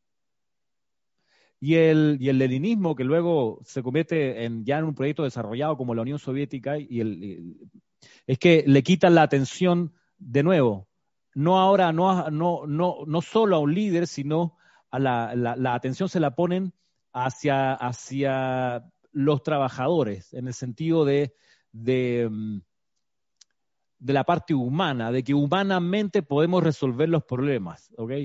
Entonces, eh, es ahí donde los maestros ascendidos, dicen, mira, eh, en ese plan eh, no se va a poder desarrollar la voluntad divina, porque la gente no está poniendo la atención en Dios, en el fascismo pone la atención en el líder supremo que le va a resolver los problemas a todos, en el fascismo. Y en el comunismo pone la atención no solo en los líderes supremos, sino en, la parte humana, en el ser humano, no en el ser divino. Entonces, así las cosas, el avance se va a retrasar. Entonces, por eso eh, le pedimos a la gente que rechacen tanto el fascismo como el comunismo y pongan su atención en la presencia yo soy, en la magna presencia yo soy. Y en ese tiempo estaba teniendo una expansión gigantesca. Claro, todo esto estaba teniendo una expansión gigantesca. Fue como un gran despertar de la, de la vida, ¿no? Y mm, hoy en día eh, hay visos de fascismo, por supuesto, en, en, Estados Unidos, en el líder y en los, seguidores de él. Eh, por un lado. Por otro lado, hay, hay otras distracciones hoy, que no es el comunismo, eh, y la distracción se llama consumismo, por ejemplo, donde más importante lo que la gente compra y muestra a los demás. El consumismo es eso, ¿no? De, que voy a comprar y llenarme de cosas, no para ser feliz yo, sino para mostrársela a los demás. Y eso es otra distracción. Entonces, eh, hay que estar pendiente de eso. El problema es la distracción. El problema es, como dice aquí el Elohim, a dónde uno pone la atención. Y dice el Elohim Casiopea, como lo veíamos un ratito, estoy aquí debido a que ustedes han puesto la atención sobre mí y sobre ese rayo de atención yo puedo venir a ustedes. Entonces, si masivamente le decimos a la gente, eh, mira el nuevo auto que te estoy sacando, mira el nuevo teléfono que te estoy mostrando, cambia tu reloj porque ya no sirve, ahora este sirve porque tiene no sé qué. Y mira ahora ya, ya, ya es hora de que cambies tus zapatos. Oye, hace rato que no pintas tu casa, bien deberías pintarla. Oye, vota por mí, vota por mí. Y por otro lado, y compra aquí, porque nos, nos tenemos, nos movemos mucho tiempo en eso de estar mirando aquí, mirando allá, en el último grito de la moda, de las corrientes, y no ponemos la atención en la presencia yo soy. Entonces, siempre va a haber eso, en esta escuela siempre está eso, es parte de la escuela, la distracción es parte de la escuela, es así. Por eso no hay que odiar ni al fascismo, no hay que odiar al comunismo, no hay que odiar al consumismo, no hay que odiar, nada, ni rechazar, ni me caes mal. No, son elementos que de la escuela. Uno, se queda ahí eh, en ese loop, en esa vuelta de esperando que la retribución kármica se le dé a estos o aquellos para que paguen o terminen de pagar, uno no sale de ese loop. Mira, si, Mandela se hubiera querido quedar en eso, él tenía todo el apoyo del pueblo para agarrar el, el 90% de, de, gente negra al 10% de gente blanca, sacarla y tirarlos al mar si hubieran querido. Y Mandela, hermano, tenía, o sea, voy a hacer el muder así, enorme, gigantesca para decir, hermano, yo quiero paz a mi pueblo y todos los 50 millones de sudafricanos son todos mis hermanos, independientemente de, del color y a pesar de que tenía todo el apoyo, dijo, vamos a convivir en paz. Y tuvo, che, ese tipo tenía todas las de la ley por decir, ¿sabe qué? Vamos a volarle la cabeza a todos estos tipos, porque le dieron palo por 27 años, tuvo preso, hermano. No estaba en una suite de lujo. Por eso digo que el nivel de iluminación que, que tenía ese señor impresionante por hacer eso y por dejar atrás el odio que obviamente no es fácil. Si fuera fácil, no estaríamos dando esa materia. Entonces creo que la, la, invocación de la ley del perdón para transmutar eso cada día a nivel micro, las cosas nos pueden haber pasado a nivel personal, a nivel de nación, a nivel de planeta, es vital. Y ese cortar y liberar y, y transmutar la rebelión, que no es, eso no es fácil, eso es una materia primigenia, diría yo. Sí, por aquí Victoria B66, que no sé quién es, decía que creo que también el comunismo estremece el mar de emociones, te hace sentir que hay personas buenas y otras ese malas. Es Víctor Ahmad, creo. A ese Víctor Ahmad. Bueno, es que eso, pasémonos, pon, pon te, te, desafío a que pongas 10 minutos los noticieros de Fox News, que es la, la, la, extrema derecha en Estados Unidos, y te vas a dar cuenta que se trata de eso mismo, de estremecer el mar de emociones y de hacer creerte que hay que tipos que son buenos y otros que son malos y perversos. El tema es cómo nosotros estamos eh, a expensas de esos vaivenes y cómo somos títeres de esas fuerzas cuando no estamos despiertos espiritualmente. De ahí que lo, fundamental es estar consciente de que estamos en una escuela, que no venimos a pagar ni a que nos paguen, no venimos a sufrir ni a temer, venimos a aprender. ¿Aprender qué? Aprender a hacer el amor divino, no a hacer el amor, no, eh, a hacer el amor. ¿Cómo se ríe Cristian? Ahí, perdón, que, acabo de ver una pregunta que pasó de Oscar en Acuña. Oscar, entraste tarde a la clase, pues eso fue lo primero, lo primero que explicamos al comenzar la clase de hoy. Dice Oscar, me llama la atención que Cristian tenga un retrato del Che Guevara encima de su librero. Eso fue lo primero que explicamos hoy, Oscar. Echa para atrás en la, clase y vas a ver ahí la explicación de por qué. Hay que decir que Cristian está en la oficina que era de Jorge, ¿no? Y esos son cuadros que están así, tal cual Jorge los dejó antes de desencarnar hace ocho años ya, ¿no? 2012. Este, está, está bueno esto, ¿ah? Movimiento aquí, excelente. Oigan, volvamos al discurso del Elohim, ¿no? Sí, pues si no nos vamos a quedar en historia y expansión del comunismo, nacionalismo e imperialismo en la segunda parte de la, década del siglo XX. Perfecto.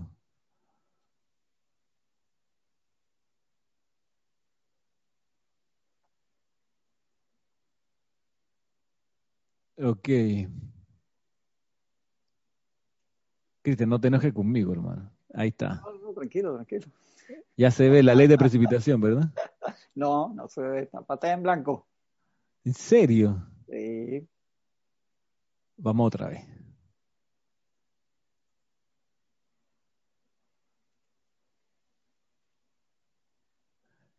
¿Y ahora? Sí, ahora sí se ve. Ok. Estábamos en este. Dice, traje también la sabiduría, el entendimiento, la comprensión y la percepción del Elohim que ustedes podrán utilizar si escogen hacerlo. Yo quería agregar algo, una definición de diccionario que nunca está mal eh, contrastar. De percepción, dice, primer conocimiento de una cosa por medio de impresiones que comunican los sentidos. Entonces sería como una definición de, percepción. Y lo que yo no sabía también, eh, que percepción eh, tiene una significancia con recepción de una cosa, especialmente de una cantidad de dinero. Así que ah, vamos a, percepción también tiene eh, esa connotación de percepción de un salario. y lo otro que quería también ahondar un poquito con esta definición de, de diccionario era de sabiduría para poder contrastarlo y, en verdad ver quién, nos miente. Entonces, la definición de sabiduría nos dice que es un conjunto de conocimientos amplios y profundos que se adquieren mediante el estudio o la experiencia. También facultad de las personas para actuar con sensatez, prudencia, prudencia o acierto. Y eso es lo que dice el diccionario. Pero como nosotros somos estudiantes los maestros ascendidos, y quise darle una vuelta al tema de la sabiduría. En este libro de La Edad Dorada, que es realmente espectacular, del amado señor Kusumi, nos dice muy cortito sobre la sabiduría. Dice, la verdadera sabiduría viene de enfrentar el sol dentro. Y justamente... Profundo, eso.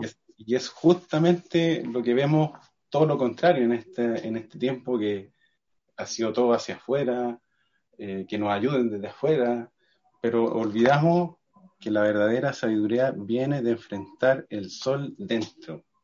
Igual, qué, qué maravillosa afirmación nos da el maestro y dice, cuanto más sabio se hace uno, tanto más silente es su lengua, tanto más pacífico es su mundo emocional y tanto menos se piensa con el cerebro wow, realmente la sabiduría es muchísimo más que un conjunto de conocimientos amplios y profundos, como se nos dice, sino que tiene que ver con una realidad espiritual que está dentro de nosotros.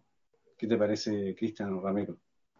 Muy fino eso, esa parte de enfrentar el sol adentro, la sabiduría. O sea, te está diciendo, por favor, cállate la boca, mira para adentro. Pero que Y no hay donde esconderse, luego. O sea, enfrentarse, no, es por allá o que lo haga el otro, es uno mismo enfrentándose a, eso, a ese sol Que, muchas veces podemos decir que no lo querríamos hacer es porque da miedo ver, tu, tu, tu, verdad, conoce la verdad y te hará libre, como decía el Maestro Ascendido Jesús. Durante su peregrinaje, es vital y entonces nos podemos decir que nos cuesta o que no queremos hacerlo o la excusa que quieras hacer buscar solamente afuera, está bien cuando no has encontrado, pero si ya encontraste, entonces no querer ver esa realidad, esa sabiduría adentro o, tomar el tiempo para hacer esa común unión con la sabiduría dentro de ti, entonces depende de ti. Entonces no, no podemos poner quejas cuando no lo queremos hacer. Exacto. Eh, Ramiro, no sé, Ramiro Cristian si, o Roberto, si puedan responder a esta pregunta de Alonso Moreno Valen. El, el, que la lee, el, que, la lee la responde. El que la lee la responde. Eh, bueno, la pregunta es en este momento, ¿en qué gobierno apoyan, a qué gobierno en este momento, a qué gobierno apoyan los maestros ascendidos? Yo no creo que ellos apoyen a ningún gobierno específico. Creo que hubiera de que las fotos de los maestros con de que con wow. no sé quién. No. No, claro que no. Yo creo que ellos, supongo que ellos apoyarán la causa. Eh, ¿Cuáles son realmente las intenciones de esa persona, no? Para llevar a cabo lo que, lo que quieran llevar a cabo eh, en pro de un país, o sea, de, un, de una nación, pero específicamente un país, un partido político o un... Claro que no, por supuesto que no. Parece que, que los maestros, los seres de luz, la presencia de yo soy, nos hablan a todos todo el tiempo. Es más, el maestro ascendido, el Moria, se para al lado de líderes políticos para irradiarlos. Pero depende de nosotros que aceptemos ese consejo, esa radiación. Miren lo que pasó con Napoleón. O sea, que tenía ese estandarte de, de manifestar la paz, la unidad en Europa y de repente le dijo al maestro, ¿sabe qué? Yo me voy por la mía voy a hacer lo que me da la gana. O sea, su libre albedrío y el maestro ¿Qué le dijo en ese momento, hermano? La próxima vez que nos veamos va a ser cuando estés a punto de, desencarnar. Creo que fue una cosa así que, que le manifestó porque dijo, ¿sabes qué? Yo no voy a seguir un consejo, voy a hacer lo que a mí me da la gana. Igual ha pasado tantas veces en la historia. ¿Por qué? Porque nosotros somos los que estamos de este lado, tenemos el regalo más grande de todo libre albedrío. Y por más que se te aparezca el Maestro San Dios Jesús enfrente y te ilumine, tú decides qué hacer. Y entonces esa es la parte que los seres de luz se tienen que cruzar de brazos y esperar lo mejor. ¿Por qué? Porque la gente dice, ¿por qué no vienen los maestros y arreglan toda esta vaina? Quitan todo lo que... Porque ellos ya se graduaron, señores. Nos toca a nosotros manifestar la cristidad, manifestar la presencia crística, manifestar la presencia yo soy. Y en verdad, en verdad, en verdad, tú no quieres que vengan y arreglen todo y hagan todo por ti, te den la comida en la boca, en serio, en serio que no. De verdad que tú no quieres graduarte así. Tú no quieres llevar eso de que graduado a prepo. No, en serio que no. ¿Que necesitamos ayuda? Por supuesto que sí. Utilizar la energía que esos seres de luz nos envían todo el tiempo. Por supuesto que sí. Pero nos toca a nosotros graduarnos, que somos los que estamos de este lado. Oye, aquí hay un comentario de Pepe Juan, me encantaría saber cómo se llama Pepe Juan. Dice, los maestros no miran las etiquetas, miran la moral. No, mira las motivaciones, Juan. La moral es algo que cambia, eh, cambia porque es una creación humana, la moral. Son sí, lo que está, Lo que está bien en un momento, en otro no. Hubo un momento que la esclavitud era perfecto, ah, qué bien, eso es lo normal, todo el mundo tiene su esclavo. O como de, la misma forma que miraremos en el futuro, de que está súper bien tener esclavizada una raza de animales para comérselo y en el futuro nos parecerá, hermano, que, que neandertales fuimos, que tuvimos hermano, plantábamos, cosechábamos comida para los animales, para después matar los animales y comerlos nosotros, en un momento eso parecerá que, que locura, hermano, qué desperdicio y qué criminalidad. O sea, por eso la moral como va cambiando a través del tiempo, a través de que cambia la percepción.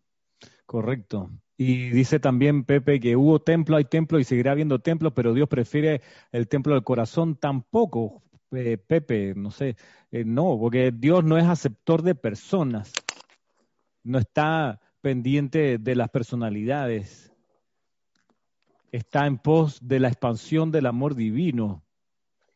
Eh, eso hay que tenerlo, tenerlo en cuenta para que no, no caigamos en, en, que Dios pudiera, la presencia yo soy, escoger. Eh, el tema no es que la presencia yo soy escoja, es si uno escoge.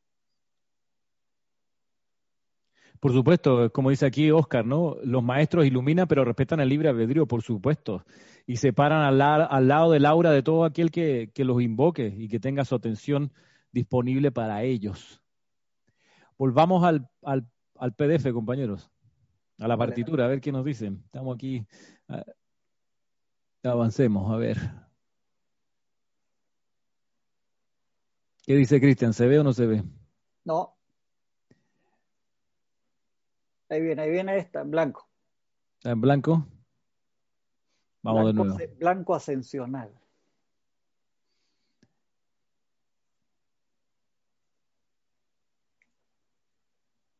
¿De ahora? Sí, ahora sí se ve. Gracias. Dice luego aquí el Elohim nuestro rayo trae el entendimiento iluminado del plan divino y designio de Dios a la gente de la tierra que abra la puerta mediante su atención a dicho patrón y designio. Justo lo que estábamos conversando. El planeta Tierra está actualmente en un estado de incubación cósmica y los rayos de energía inteligente que ustedes denominan luz cósmica son en realidad sustancia lumínica dirigida conscientemente a la Tierra por la atención de los seres cósmicos puesta sobre ella. Uno de estos rayos es la llama dorada de la iluminación divina desde el corazón de ciertos miembros de la jerarquía, el cual se ha estado enviando a esta tierra durante algún tiempo. al proyectarse el rayo de la iluminación sobre la Tierra al mismo tiempo que la atención de los miembros avanzados de la raza comenzaba a orientarse una vez más hacia Dios, se completó el circuito de la corriente de retorno de la atención que la humanidad de la Tierra dirigía al cielo. Los hemos amado y hemos velado por ustedes durante mucho tiempo. Nuestra atención ha estado sobre ustedes por mucho más tiempo que la suya ha estado sobre nosotros. A través de nuestra atención sobre ustedes fluyó nuestro amor y deseo de ayudar a estimularlos hasta el punto en que comenzaron la búsqueda de la verdad espiritual, en que comenzaron a darse cuenta de que los juguetes de los sentidos ya no les satisfacían. Así han descubierto que el curso ordinario de vivir y morir, tanto como el de satisfacer la naturaleza personal, no era suficiente entonces su atención comenzó a volverse una vez más hacia su fuente. Y sepan que hasta el más débil de los rayos de dicha atención, cuando se conecta con su fuente, trae una respuesta, trae en respuesta una mayor vertida de amor divino y luz desde lo alto.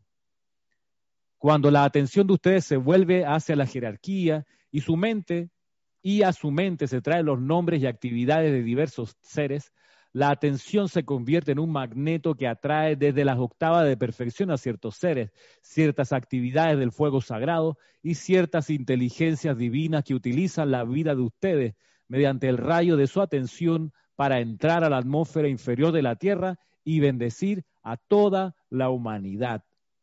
En la creación de este sistema solar, cuando los amados Helio y Vesta Dios y diosa de nuestro sol físico y padres dioses de este sistema expresaron su voluntad de manifestar los planetas de este sistema y las evoluciones que algún día alcanzarán la victoria de su ascensión desde dichos planetas. Cuando estos seres así lo quisieron en su interior, el amado Hércules nos citó a nosotros, los siete poderosos Elohim.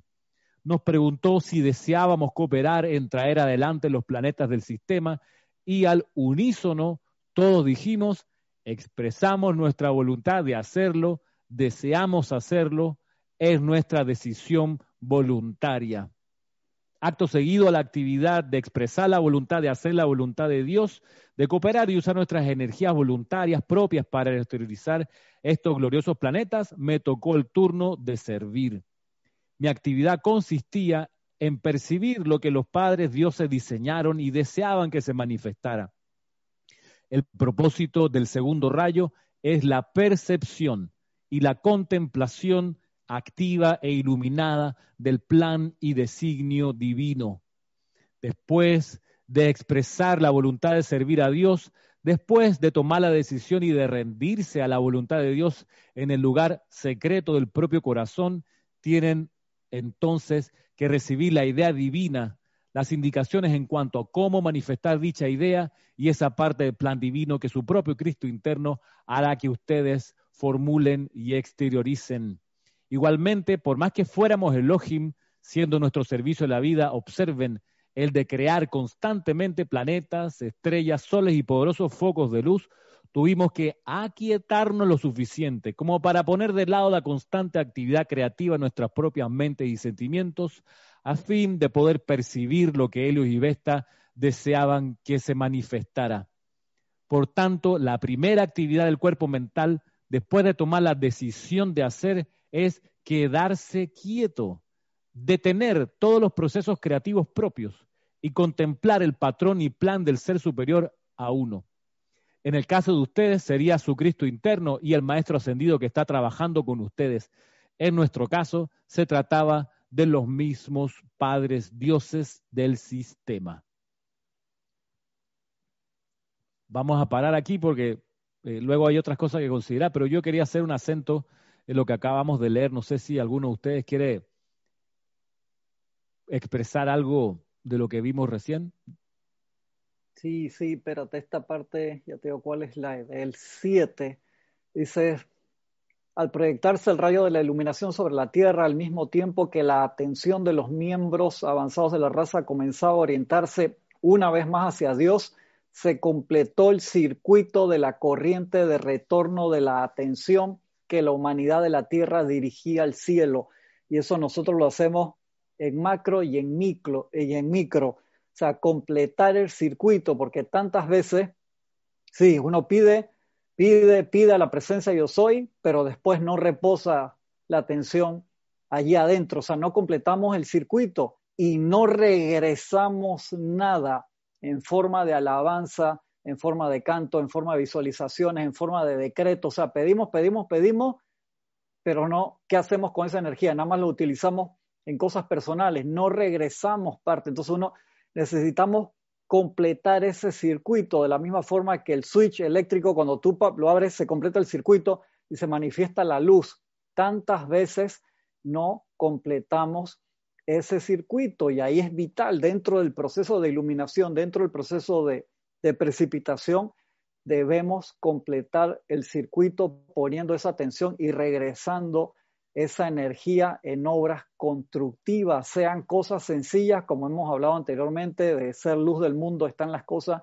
muy sencillas, como hacer reír a un niño que está llorando, una sonrisa a la persona que te atiende en el banco, son cosas básicas, pero ahí empezamos a completar ese circuito de retorno con la energía del Padre. Acuérdense que a veces pensamos que tiene que ser algo gigantesco, una misión planetaria. No, empiezan en las cosas muy básicas del día a día. No nos olvidemos de esa parte, por favor.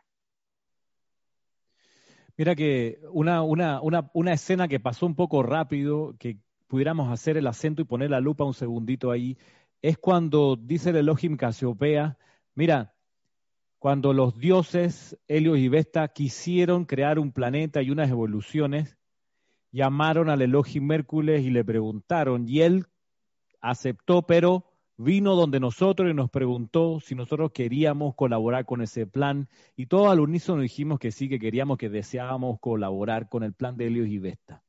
Esa escena eh, tiene bastante eh, alimento espiritual. Por lo pronto, decir que hay un enorme respeto del Elohim entre ellos. Es un equipo de trabajo. Los Elohim colaboran y construyen juntos. Son una banda de músicos, son siete, eh, tocan juntos, crean, crean sistemas y hay un enorme respeto. De primero, antes de meter a la banda entera en una nueva gira, voy a preguntarle a los muchachos si quieren o no quieren, ¿ok? Y eso, eso nos da criterio en nuestro día a día para comportarnos también en esos, en esos términos.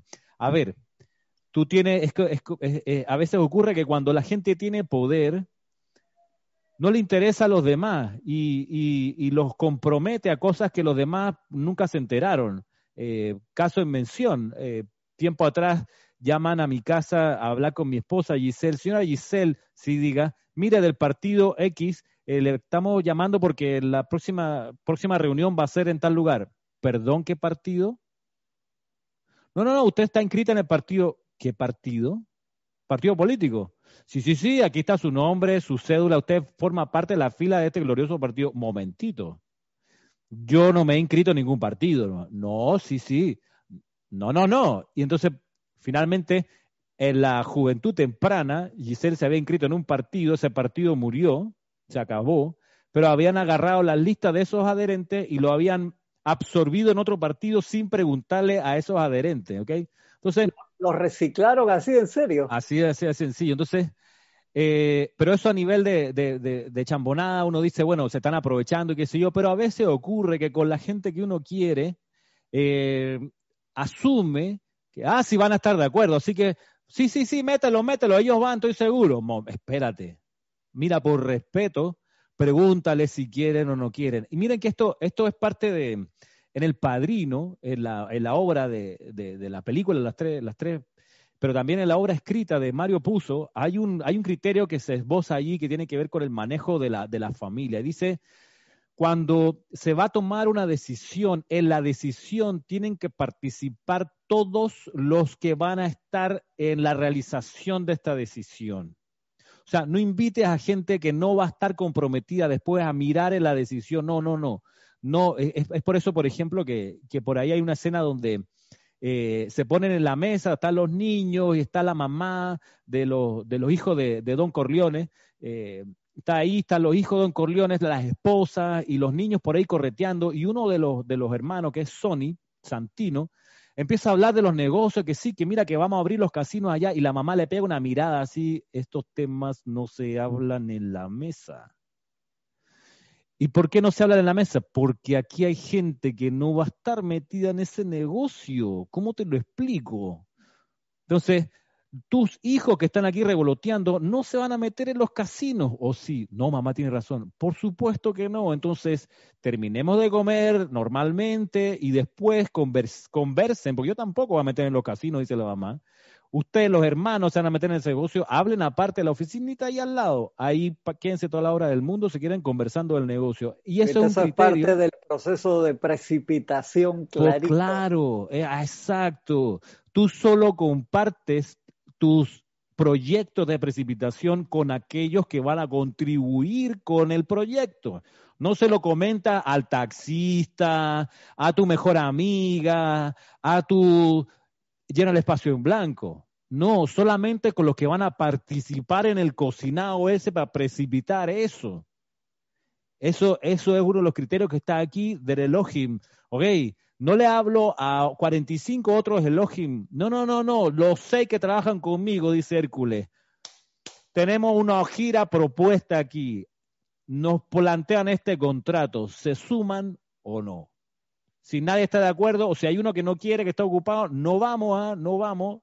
Somos los siete o nadie. ¿Están de acuerdo? Y los otros seis dicen, sí, estamos de acuerdo, vamos que sí, por supuesto. Súper importante como criterio de precipitación en las decisiones solo deben tomar parte aquellos que van a tomar parte en la ejecución.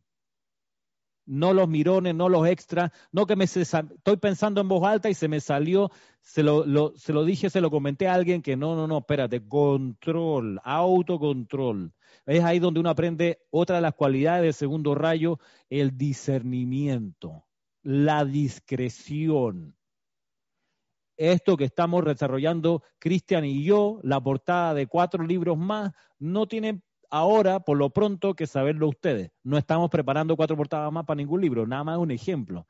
Pero en la medida que querramos, por ejemplo, llamar los talentos de Roberto León, haremos una reunión los tres y hablaremos los tres. Y eso, eso para mantener el concepto inmaculado de esa precipitación y la energía contenida allí. En las decisiones solo han de tomar parte aquellos que luego tomarán parte de la ejecución de esa precipitación.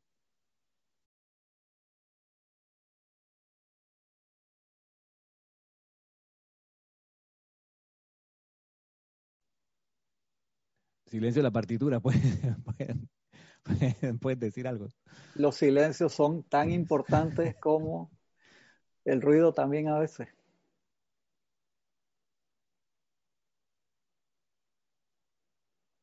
Estoy buscando en cuál, en cuál slide era que íbamos, porque acá tengo una, un número y allá estaba en otro. Correcto. Eh, hay unas preguntas por, por, por, YouTube, no sé si tienen, tienen relación con... Ajá, ¿qué dice Yamin? Tienes que abrir tu micrófono, Yamin. Ok, son como comentarios. Aquí tienes un comentario de Angélica de Chillán, Chile. Eh, buenos días, hermanos, y toda esta lectura me deja pensando en cuánta voluntad tienen estos seres ante el llamado de, bueno, Helios y Vesta, un sol. Siempre listos. Si se le pidiera a un ser humano, vendrían los peros y condiciones. Buscarían algún vacío en la ley, leerán la letra chica del contrato primero. Creo que es lo que dice aquí. Leerán la letra chica del contrato primero. Eh, ok, Ramiro, aquí me dice Mercedes Pérez. Eso mismo sucede en la vida de pareja. Tú no haces planes sin consultar para planear. Si tú estás implicado en la actividad, debes estar consciente de eso. Es que sí, Mercedes, mira que eso, eso también tiene que ver con un, un, otro criterio para discernir en el manejo de la vida en pareja, en el trabajo, en la oficina, la vida grupal. Y es, otro de los principios eh, y otro, perdón, otro de los ejemplos que aparecen, por ejemplo, en, en, en, El Padrino, en la, en la obra. ¿Cuál es? ¿Cuál es? Se ríe, grita. Porque es verdad, ahí está eh, uno de, los diagramas del, vivir. Dice, en tiempos de paz debe ser totalmente predecible. En los tiempos de guerra tiene que ser totalmente impredecible. ¿Qué significa? Tú estás con tu pareja, ya no la sorprendas con que, oye, mi amor, mira el auto nuevo que compré. ¿Qué auto nuevo compraste? Pues que está allá afuera, pero ¿por qué no me avisaste y cómo lo vamos a pagar? O sea, tú quieres generar un estado de guerra, entonces vuélvete impredecible. La próxima semana apareces con, mira los esquí que compré para hacer esquí acuático, pero ¿qué te pasa? ¿Te volviste loco? Genera una discusión. Ahora, si tú dices, mi amor, estoy pensando comprar unos esquí para la próxima vez que vayamos a la playa, ¿te parece? Consulta, te vuelves predecible, avisas, oye, voy a hacer este cambio aquí, ¿tú crees que será posible? No, no, tú no quieres generar una pelea, una disputa, una guerra eh, gratuitamente. Por eso parte del discernimiento, parte de la percepción es, si tú estás en paz y quieres mantener las cosas en paz, avisa lo que quieres hacer, consulta con los que tienen que ver con esa actividad. Ramiro, y eso que acabas de decir es de suma importancia que en tiempos de paz debe ser predecible y en tiempos de guerra impredecible. Porque me voy a salir un poquitín fuera de la tangente, porque en los libros, cuando te vas a una librería a buscar libros de temas de pareja y todo eso, dice que para que uno pueda mantenerse bien, o sea, siempre en pareja y que todo sea maravilloso y que siempre pueda mantenerse unidos, tienes que ser impredecible. Y es todo lo contrario, o sea, imagínate, lo que la gente aprende, o sea, leyendo esos libros. Puedo, imaginarme qué cosas impredecibles de pareja están tratando de, de, pero, pero sí, o sea, tú quieres cuidar tu trabajo, donde, donde esté funcionando, avisa, o sea, qué sé yo, el cambio que sea, si tú quieres mantenerlo allí, a no ser que tu trabajo consista en que el jefe te diga, ¿sabes qué? Sorpréndeme. Entonces, pero eso es predecible, la sorpresa. Hoy me viene con una sorpresa, Cristian, con algo me va a salir. Y, pero está conversado, está avisado. Tú, por ejemplo, a veces uno lo pasa de largo, pero tú usas el, auto de tu pareja y te acomodas la silla, no sé qué, echas para adelante, echas para atrás, modificas el... el, el, es importante, déjalo como estaba, hermano, más Exacto. vale. Exacto, tú avisa, oye, se me olvidó, me bajé y no reacomodé el asiento. Claro, tú le... Pero le anticipa, le advierte, si no quiere precipitar una tormenta.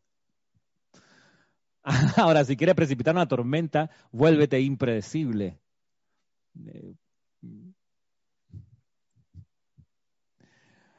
Oye, este. Volvemos, al, volvemos a la enseñanza. Estábamos en el 9, en el 10, ¿en cuál? Que ahí sí me perdí de cuál era por el orden acá del, del otro que tengo aparte. Estamos en el 16, compadre. Uf. Está el delay ahí.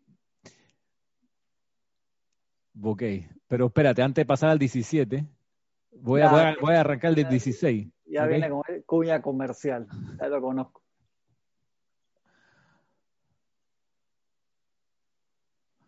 ¿Ya apareció? Sí, sí, sí. Pues lo que decía aquí el Elohim amarra con algo que es importante. Dice, por tanto, la primera actividad del cuerpo mental después de tomar la decisión de hacer es quedarse quieto, detener todos los procesos creativos propios y contemplar el patrón y plan del ser superior a uno. En el caso de ustedes, eh, eh, en el caso de ustedes sería su Cristo interno y el maestro que está trabajando con ustedes, y en nuestro caso se trataba de los mismos padres dioses del sistema.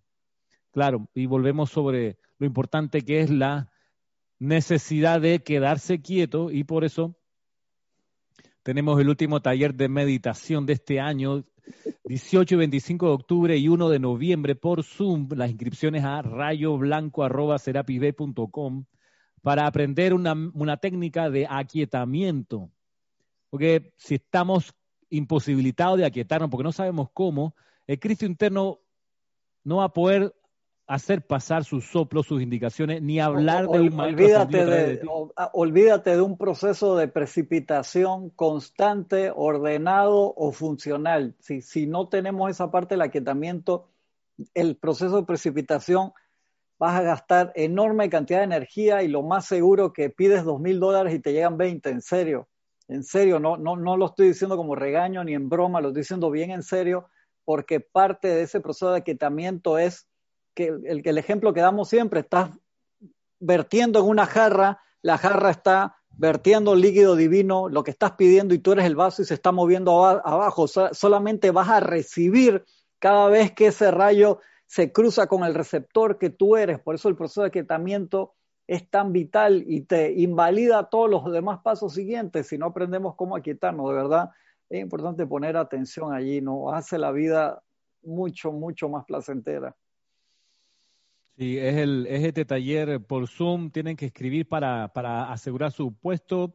Son tres domingos seguidos a partir de las once y media de la mañana, hora de Panamá, 18 de octubre, 25 de octubre y 1 de noviembre.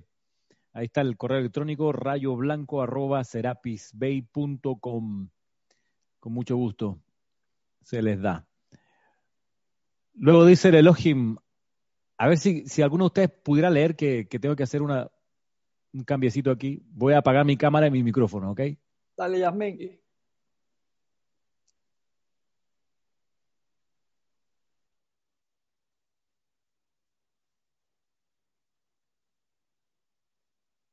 ¿Lo encontraste, Yasmin?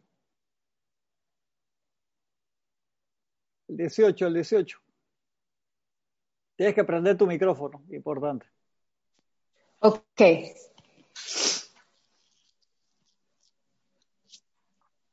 A ver. A ver, eh, ¿quieres que te eh, ¿quieres que te lea esto, sí, por favor, Ramiro? Sí, sí, por La ley de precipitación del Elohim la ley de precipitación del Elohim Casiopea. Ahora, mis amados corazones, el cuerpo mental de ustedes fue creado justamente para ese propósito. Fue creado para ser un campo magnético mediante el poder de su atención, con el cual atraer dentro de sí las ideas divinas desde el propio Cristo interno o desde algún maestro ascendido que hubiera tomado un interés particular en ustedes y que los utilizara como parte suya en el mundo de la forma. Lo que sigue ahí, en, el, regresamos ahí de todas maneras al 18. Ahí nos damos cuenta de la importancia y uso real del cuerpo mental, de, de, la misma forma que el cuerpo emocional era para tener emociones altas y perfectas y el cuerpo etérico era para guardar solamente el recuerdo de victorias. Y en el cuerpo etérico que tenemos, tenemos en ese disco duro una combinación de cosas, de lo que sea, victorias, derrotas, que las volvemos a revivir cuando las recordamos. En el cuerpo emocional hay una cantidad de sentimientos constructivos, pero destructivos también. Entonces en el cuerpo mental a veces estamos absorbiendo ideas horizontalmente, no poniendo la atención adentro y arriba para recibir esas ideas de la misma presencia yo soy del Cristo interno. Entonces de allí que tenemos que utilizar el concepto HAP, como dice el amado maestro Kujumi, todo aquello que me hace humilde, que me hace armonioso, puro, o sea, son cosas que vienen de la presencia yo soy, lo demás no. Entonces tengo que pasar, tengo que pasar por el filtro armonioso, armonioso, o sea, pasar por el filtro, hey, esto que estoy sintiendo eh, me hace humilde. A ver, eso es una idea que viene de la presencia. creo que, que no. Eso me, hace armonioso. No, me, me, está generando un estado de guerra. Entonces no es una idea que venga de la presencia yo soy. Humilde, amoroso, armonioso, puro. Si no pasa por ese filtro, entonces utilizar ese conocimiento, porque uno puede venir con, como un cohete, por así decirlo, un propulsor atómico con tremendo entusiasmo, pero ese entusiasmo le toca poner una, una jáquima, eso como lo que le ponen a los caballos para, para dirigirlo, o sea, esas riendas de verdad para controlar ese impulso y llevarlo hacia adentro.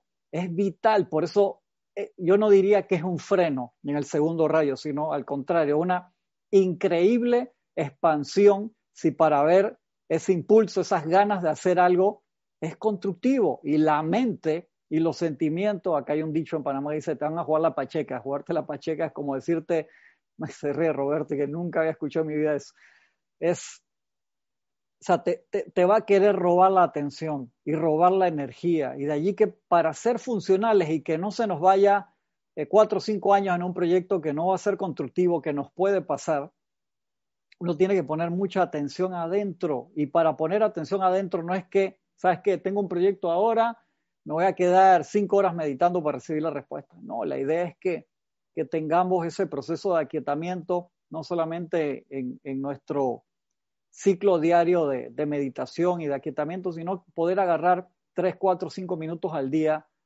aparte de nuestro proceso de meditación y aquietamiento, para aquietarnos. Ustedes se acuerdan una parte bien importante en Matrix, creo que en la tercera, fue en la segunda o en la tercera, ustedes se acordarán cuando se juntan los tres capitanes de, de nave, estaba Morpheus, estaba, había eh, Hook, creo que no me acuerdo cuáles eran los otros dos capitanes, y no se sabe qué era, le había salido mal la movida de lo que estaban pasando, él se comunica con el arquitecto y se da cuenta que las cosas no era como él había pensado y están, las máquinas están, 250 mil robots están por llegar a acción y están por matar a todo el mundo y él dice, necesito tiempo para pensar. El capitán dice, ¿qué carajo? Necesitamos actuar ya, que tú vas a tomar tiempo para pensar. Y Trinity, hey, déjalo. Y fue, se encerró en su alcoba, allá en su cuarto, en el, el, ya no estaban en el Nabucodonosor, creo que estaban en otra nave, la de ellos creo que ya había sido destruida, se mete a pensar, a meditar y sale al rato y dice, ya sé lo que tengo que hacer. Y Trinity lo mira así, porque esa cara con la que él salió no, no le convencía. Lo, lo que podía decir era, yo quiero una nave para irme solo a la ciudad. Y dice, anda, ¿qué va a hacer con una nave solo y sin arma? Tú estás más loco que el carajo. Pero ya había recibido los lineamientos de lo que tenía que hacer. De esa misma manera, nosotros, para cualquier cosa que tengas que hacer, hermano, invoca la presencia. Hay un libro que tenía por ahí bien chévere, Jorge, que, eh, del hermano Lawrence, que, Brother Lawrence, que era, creo que era un monje que vivía en un templo en Francia, que él le, decían, ven acá al templo con nosotros a, rezar, y él estaba en la cocina y dice, para mí estar en la cocina o estar en el templo o en cualquier lugar es lo mismo. El libro es de la práctica de la presencia yo soy, todo el tiempo y uno se hace continuo en esa práctica, se lo hace, es como echarle aceite al motor del automóvil, se hace fácil si lo hacemos en las cosas sencillas. No esperemos a, a buscar, invocar a la presencia para pedirle, hey, yo quiero la, la solución a todos los problemas mundiales. No te va a bajar ese plan a ti por el ancho de banda, por simplemente decirlo así. ¿A qué me refiero? Tú tienes una conexión de 33.6, ¿tú te acuerdas de esas conexiones, Roberto? Que, que, que, que, que pa, se te caía la señal. Cualquier cosa, 33.6 kilobytes, hermano, eso era, para bajar una foto era que, que, que, que, que, no, esta no era la foto que quiero y dale nuevo 15 minutos ahí para bajar una foto. Es de esa misma forma, o sea, no pidas bajar un plan de resolución y arreglar todo el universo con una conexión de 33.6. Entonces empieza en las cosas básicas, magna presencia yo soy. Dame la iluminación para saber si entro por esta calle o por la otra. En las cosas básicas de la vida, compro esto o lo otro. Y dice, no, pero eso lo puedo decidir yo. Hazlo a través de la presencia yo soy con la cual tú eres uno. ¿Cómo te vas a hacer uno con la presencia yo soy si no la reconoces o no actúas en base a la presencia yo soy en las cosas básicas y eso Brother Lawrence lo tenía clarito. Eso es la práctica diaria de todas las cosas. Entonces cuando viene algo más grande, de forma natural, tu ancho de banda, tu conexión va a pasar de 33.6 a 100K, a 200K, a omega, a 10 mega, a banda ancha, a 25, a 100 mega, a un gigahertz de conexión, un gigabyte de, conexión, a 2, a 3, a 4 y cada vez entonces vas a poder bajar con mayor facilidad tu plan divino. Pero si no ponemos en práctica, tú dices, no, hombre, pero sabes que ya me di cuenta, sí, yo tengo una conexión, tal vez no de 33.6, de 56K, sigue siendo un modem de eso casi que análogo. da Gracias porque tienes una conexión y utilízala. Y siempre cuando uno utiliza al máximo, al máximo de su capacidad, lo que tiene por ley, te van a agrandar el ancho de banda, entonces eso que estás pidiendo va a bajar cada vez más fácil. Tú no te das cuenta que la presencia te quiere descargar todo eso que tú quieres en orden divino, pero hay un embudo así chiquitito, ¿cómo va a pasar ese plan gigantesco que está? O sea, va a pasar de, a pedacito, como esas fotos que cuando termina de bajar, dice, hermano, eso no era lo que yo quería. Obviamente que no, no era eso. Entonces, si tuvieras un ancho de banda más grande, no, esa no, esto sí. entra el proceso de iluminación, pero para eso tenemos que cerrar la ley de círculo poniendo atención en la presencia y dando gracias por lo que ya tenemos. Eh, tienes aquí, eh, Cristian, una, bueno, es un comentario que hace Paola Farías y quería empatar ese, ese, comentario con algo adicional. Ah, eso me pasó, pedí algo y llegó algo pero no completo, hay que purificar y aquietar. Y también comenta que le ha pasado que entró en un aquietamiento para escuchar la respuesta y está allí por un tiempo y no escucha la respuesta, pero luego se pone a hacer otras cosas y ahí cuando y ahí es cuando le llega la respuesta o la idea. También quería consultarte, o sea, no solamente puedes estar, lo acabas como de mencionar, pero a ver si me lo puedes aclarar un poco más, no puedes estar como solamente meditando en la idea de lo que tú quieres precipitar, sino que existe ahí, hay una acción que tú tienes que ejecutar, hay una acción que tú tienes que ejecutar, pero siempre poniendo el foco en la presencia, eh, como priorizándola, ¿no? Así es. De la misma forma, el, maestro te dice que cuando uno entra al gran silencio y uno dice, magna presencia yo soy, te invoco la acción para que me digan los medios y maneras para resolver esta situación. Y el maestro te dice, si no recibes la respuesta, entra el gran silencio de nuevo, pero tantas veces cuando te, a lo mejor estás en el gran silencio así de ceño fruncido, apretando, quiero mi respuesta, quiero mi respuesta, hermano, estás apretando el cable ahí y te pone a hacer otra actividad que estás relajado y te baja la respuesta o los medios. Exacto. Eso es lo que pasa.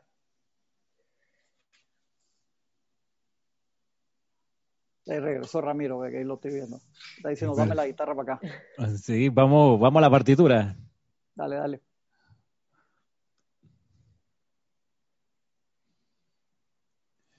Ok, esto está aquí, a ver. No. Segundito. Ahora sí.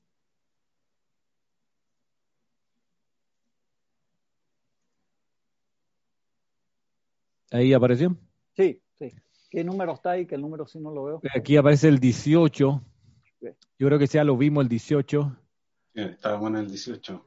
Estamos en el 18, agarremos el del 18 en adelante. Sí, yo lo que quería comentar ahí, eh, algo importante es que menciona ahí el propósito por, el cual fue creado el cuerpo mental. Y ahí dice que es con el fin de atraer dentro de sí la idea divina, dentro del propio Cristo interno o de algún maestro ascendido. Y eso del propósito hay que tenerlo súper claro porque o vas hacia el propósito o te puedes desviar en distintos caminos que te conducen a ese propósito. Y es muy bueno tener claro eh, cuál es el propósito que nos dice el amado Elohim, que es para atraer justamente estas ideas divinas y acuerparlas aquí, hacerlas carne, hacerlas cuerpo. Y yo creo que esa es la forma de poder traer, eh, en parte por lo menos, el plan divino individual o, o, mundial, depende del alcance que uno pueda tener con ese propósito. No sé qué te parece, Ramiro, ese punto del propósito. Sí, ahí como bien decía hace un ratito, ustedes hay que discernir, porque puede bajarte una idea así como, eh, sí, quiero, eh, no sé, la paz mundial, el orden para todo el planeta, está bien, es cierto, se necesita, pero ¿cómo lo vas a realizar? ¿Cómo lo vas a implementar? Y ese, ese cómo es donde entra el, cuerpo mental y a, percibir el cómo, ¿no? El, impulso es lo que te da el entusiasmo para hacer y luego el, el cómo es cómo se realiza, cómo, cómo se, se lleva a la práctica, que, que, requiere entonces agarrar un impulso extra y sobre todo, como decía aquí, aquietarse para poder comprender cómo es ese cómo. Sin, es con paciencia. Este es como, por ahí lo dice el, otro maestro, el, segundo rayo es, es, el, es la, la imagen del Buda quieto en meditación después de la ardua escalada hasta el monte hasta la cúspide del monte, ya llegaste con todo tu impulso, en tu entusiasmo a la cúspide, ahora toca aquietarse. y esperar pacientemente comprender cómo realizar el plan divino. Y es, una iniciación esta, la, de percibir el plan divino. Y, y es para espíritus disciplinados y, pacientes. O sea, la gente desesperada y que quiere la cosa antes de ayer y que no sabe aguantarse un poquito para escuchar bien, aquí es donde se salen del, del templo. Porque, porque se requiere paciencia, se requiere perseverancia, se requiere esa percepción que se va desarrollando de a poco. O sea que es bien importante también no caer en, en justo en el otro en la otra parte es, ah, como no recibí ninguna idea divina, entonces me voy a dedicar a no hacer nada, que ese podría ser el, la otra parte, y eso no es lo que se quiere. O sea, cada uno de nosotros todos los días, de excelente manera, mediana, regular, básica, percibimos una parte del plan divino, de verdad que sí, pongamos atención, puede ser algo muy muy sencillo que tiene a veces repercusiones gigantescas, pues nosotros no sabemos dónde rebota la, la piedra, por decirlo así. Yo siempre digo el ejemplo de que no hay trabajo que sea deshonrado en el punto de vista que tú puedes tener en, la presidencia, el trabajo, tú puedes ser el más importante, es el del presidente y tal vez la persona que barre lo hace con una felicidad enorme, en paz divina y está en silencio manteniendo el lugar limpio y genera un aura de, de confort que ayuda a todos los demás que están ahí supuestamente haciendo las cosas importantes y tal vez el que lo sostiene es la persona que está barriendo o el que les hace la comida. En serio, a veces uno no sabe quién es el que lleva la batuta en un lugar y tú piensas que es la, eh, por así decirlo, el puesto más alto y a veces no. De allí que todas las partes de percibir el plan en la parte que nosotros estemos desarrollando en ese momento puede ser algo gigante o puede ser una pieza chiquitita de ese rompecabezas cósmico, pero de valor inmenso. Entonces, nunca eh, pensemos que algo no, no, vale la pena. O sea, seamos claros en eso y demos gracias por lo poco o mucho que podamos percibir de ese esquema, siempre tirando para cada vez percibir más, pero no desprestigiemos algo por no entenderlo. Súper. Pasamos al siguiente. Dice, estos maestros, hermanos y seres humanos no ascendidos que trabajan en los niveles internos a quienes nos hemos referido anteriormente, dependen de que su rayo de luz sea recibido en el cuerpo mental del ser encarnado mediante la atención que se les dé a ellos o a la idea que están tratando de manifestar a través del receptor en cuestión. Asimismo, el Cristo interno de ustedes depende de la recepción del cuerpo mental suyo para que las indicaciones que naturalmente emanan del penacho dorado de la llama triple dentro de su corazón entren a la conciencia cerebral. Su Cristo interno debería ser la total presencia directriz de todas sus expresiones externas. Aquí, un segundito, en este donde dice el Cristo interno de ustedes depende de la recepción del cuerpo mental suyo para que las indicaciones que naturalmente emanan del penacho dorado de la llama triple dentro de su corazón entren a su conciencia cerebral.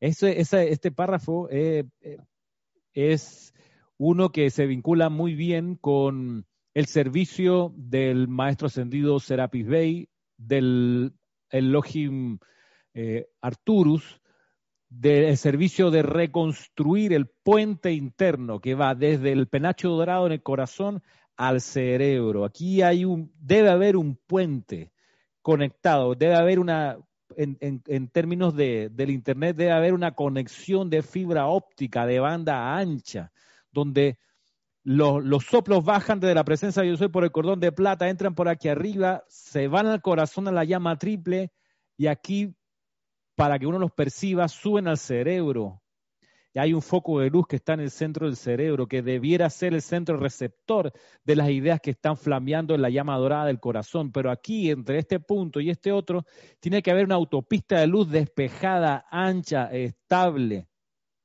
de alta velocidad, para que la conexión y la comprensión y la percepción de eso sea siempre fluido. Entonces, lo que nos ocurre es que por haber puesto la atención afuera, eh, hemos debilitado ese puente, en vez de ser ancho, robusto, lo hemos debilitado, lo hemos puesto raquítico, mínimo, y por eso nuestra percepción de los soplos, de la presencia de yo soy, es, es espasmódica. A veces sí, a veces no, fuerte, a veces no tanto, a veces nada.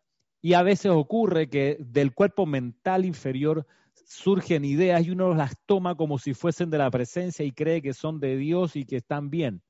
Y, eso, y es ahí donde entra la moral y la cultura en la que estamos. recién de, de pasarlas por el filtro del concepto HAP, que eran vital. Claro, usualmente lo que más pasa es que le creemos porque estamos usando mucho más siempre y hemos usado mucho más todos esos conceptos y esos criterios que hemos recibido de nuestra educación formal, de nuestra cultura, de la moral de la época. La tenemos ahí y creemos muchas veces que esos son los soplos de la presencia.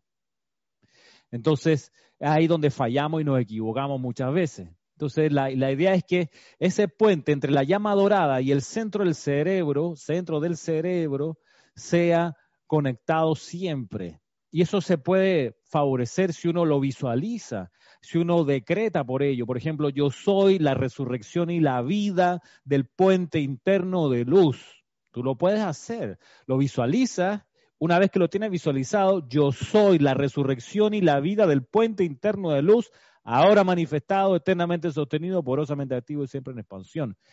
Esa reconstrucción de ese puente es, como les comento, uno de los servicios del maestro ascendido Serapi Bey. Por eso a él se le conoce como constructor de puentes, de este, de este uno de los puentes de los que se trata, de los que él ayuda a su, a su constitución y sostenimiento, ese puente interno.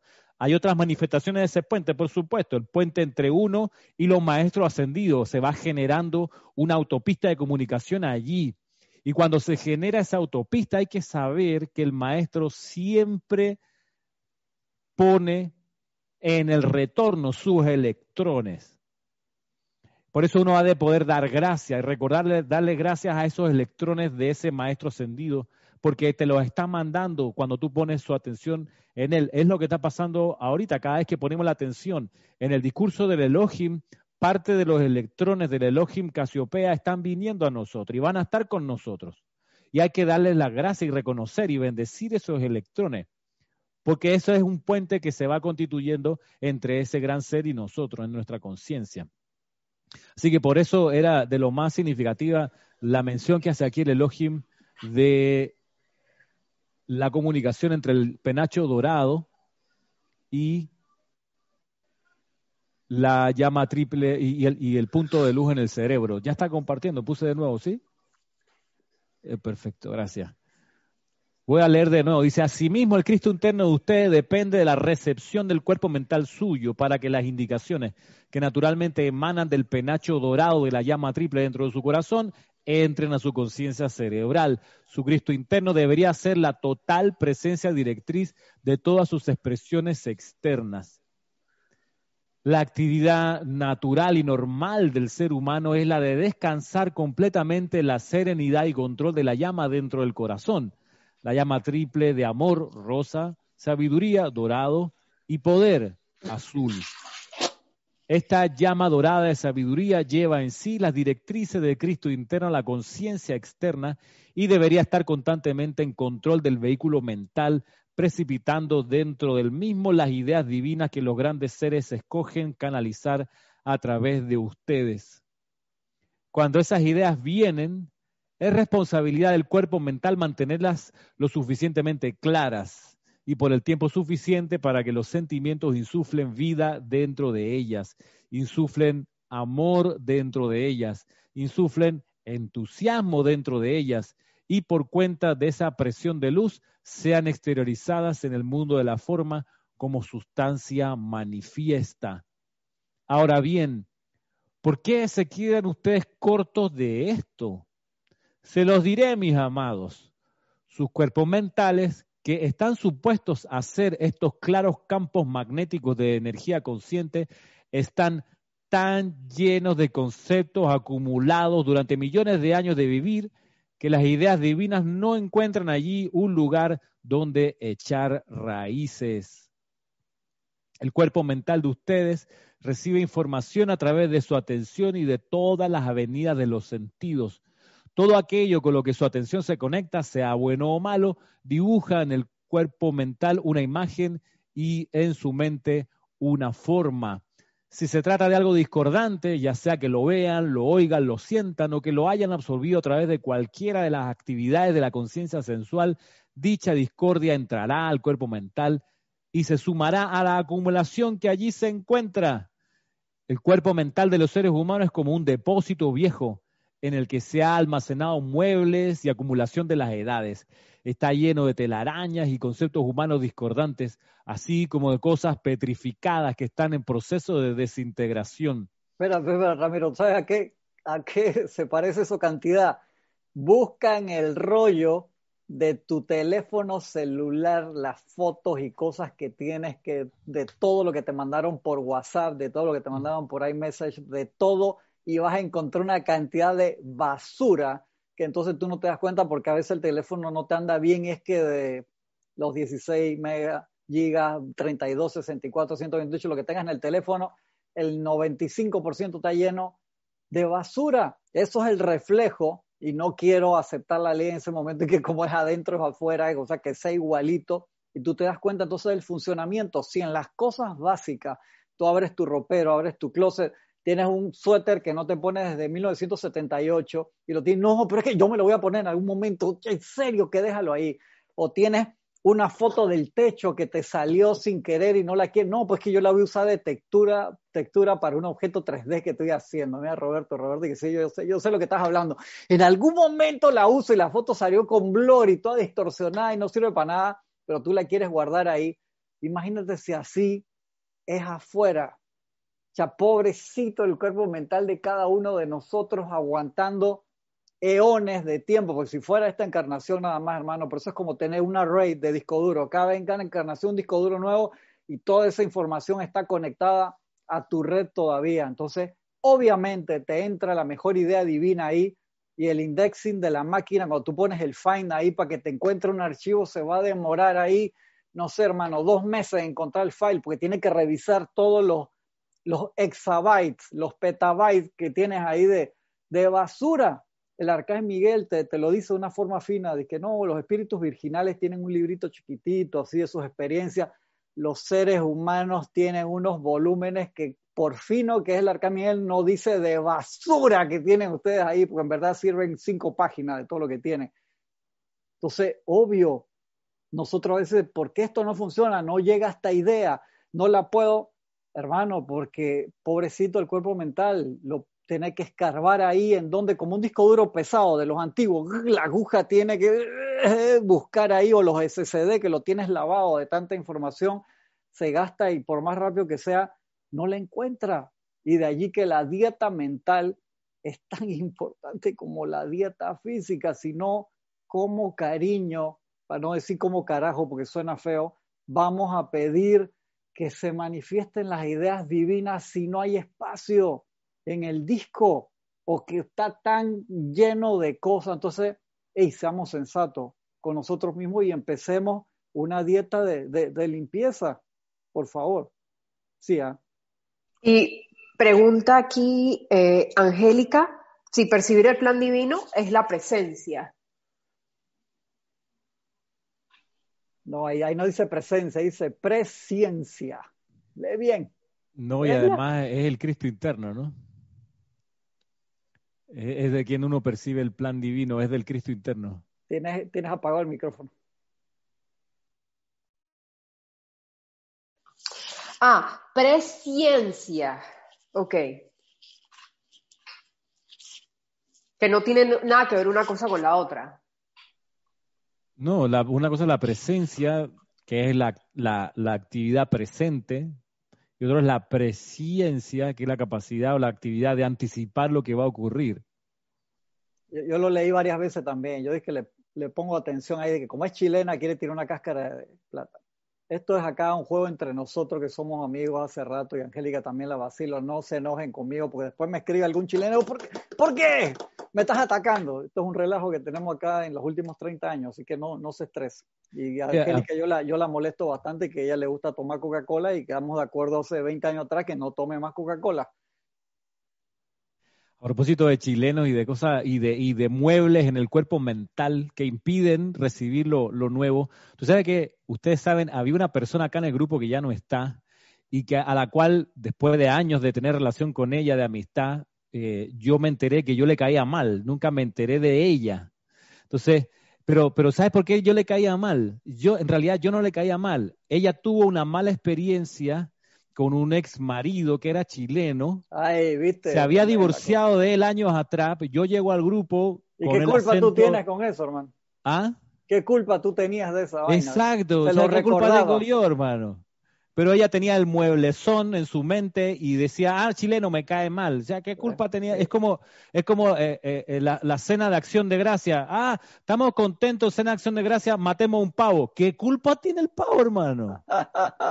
La madre, deja el pavo tranquilo, celebra tu vaina. Pero, pero bueno, ese mueblezón lo tenía mi hermana y yo le caía mal pero es que ella había tenido una mala experiencia. Y uno se pregunta, ¿y no está la ley del perdón y la llama violeta del perdón y del olvido? Pues no sé, a veces tarda más tiempo de lo que uno quisiera, pero hay que meterle y meterle ahí transmutando eso para que no sea un obstáculo la percepción del plan divino. Lo que dice aquí el Elohim es súper importante porque además dentro de los discursos de los Elohim es el único que se pone su atención en explicarnos el cuerpo mental inferior y decirlo, mira, este es el diseño, para esto se creó, para percibir el plan que impulsa el Cristo interno, pero el Cristo interno tiene que estar tratando de abrirse paso entre el poco de mueble, de cajas, de ropa que no se usa, de ideas preconcebidas, petrificadas, dice ahí, petrificadas, convertidas en sólido. Cosas que, que, y que, y que estoy, estoy, estoy, seguro que muchos de ustedes tienen ideas las a las cuales no quieren renunciar porque les han metido cariño, creen que son verdad y no lo son. Por ejemplo, la acepción de personas. Eso uno dice, no, Dios, Dios, la presencia de Dios hoy no es aceptora de personas. No, porque el sol brilla para justos e injustos, sí. Pero los gays me caen mal. Porque ser gay es, contra la naturaleza. Esa es una idea petrificada, hermano. ¿Y dónde quedó lo de no ser aceptor de personas? No, sí, sí, yo amo a todo el mundo, pero esas banderitas de colores, esas trenzas, esas plumas, no me las traigan por aquí. Pero ¿y entonces? No, es que me supera. ¿Y entonces? ¿Dónde está la purificación de tu cuerpo mental de las ideas petrificadas, preconcebidas? En esta casa mandan los hombres. ¿Y entonces, hermano? No hay, los hombres no lavan los platos, no te hacen una taza de café, eso para eso están las hermanas y las mamás. Y entonces esa idea petrificada, ¿qué pasó, hermano? Eso es atávico, eso es, está metido en tu cuerpo mental. Entonces, ¿cómo va a avanzar la edad dorada de liberación del Maestro Sentido San Germain, que esa edad avanza a través del Cristo interno de cada uno de nosotros, si tenemos esa idea petrificada, preconcebida de acepción de personas y de cosas así tan, eh, ¿qué les puedo decir?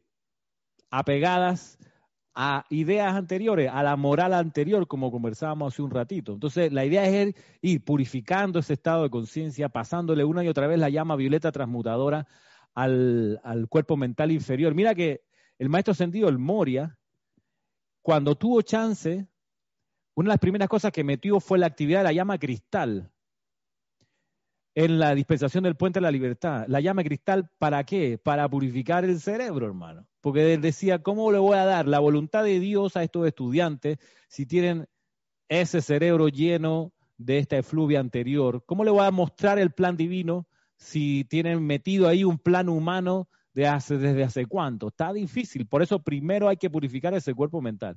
Eso es como cuando eh, yo he tenido amigos que le han puesto gasolina de avión, han conseguido un par de galones de gasolina de avión a sus automóviles modificados y te das cuenta si el auto está bien modificado, si está preparado para eso, si no, ¡pum! te vuela porque el octanaje es inmensamente mayor que el de la gasolina, el combustible o la nafta regular. De la misma manera, el maestro Moria, muy sabio ahí, te dice, hermano, claro, o sea, es que yo entiendo dentro de nuestro nivel de entusiasmo uno ve todas estas cosas y dice, che, hermano, yo quiero participar en esos planes divinos. Y entonces, cuanto más uno lee, más humilde se hace porque uno se da cuenta de que, che, hermano, uno, es que, como decía Jorge, la boca grande y los ojos chiquitos, una cosa así. O sea, unos, hermano, y no significa que uno no quiera participar, claro que sí, porque nos pelamos la cara haciendo peticiones al tribunal kármico y el tribunal kármico nos debe mirar y que, qué lindo, muy mira los niños. pero cuando ya tú tienes dos años, tres, cinco, 6, 8, 10, 20. Entonces cada vez que los tipos están creciendo y están gritando, todavía meten mucho la pata, pero vamos a ver si tienen algo concreto. Y fue cambiando, ¿verdad que sí? A través de los planes, al principio era casi sin quitar, y no quiero criticar, eh, pedir paz mundial como las Mises a decir, espérate, vamos a buscar un plan más trabajable. ¿Qué puedo traer que de verdad sea masticable en el cual yo ponga parte en mi participación? Entonces eso va un poquito más de discernimiento. No te creas la gran vaina, pero uno dice, espérate, esto sí es un poquito más trabajable.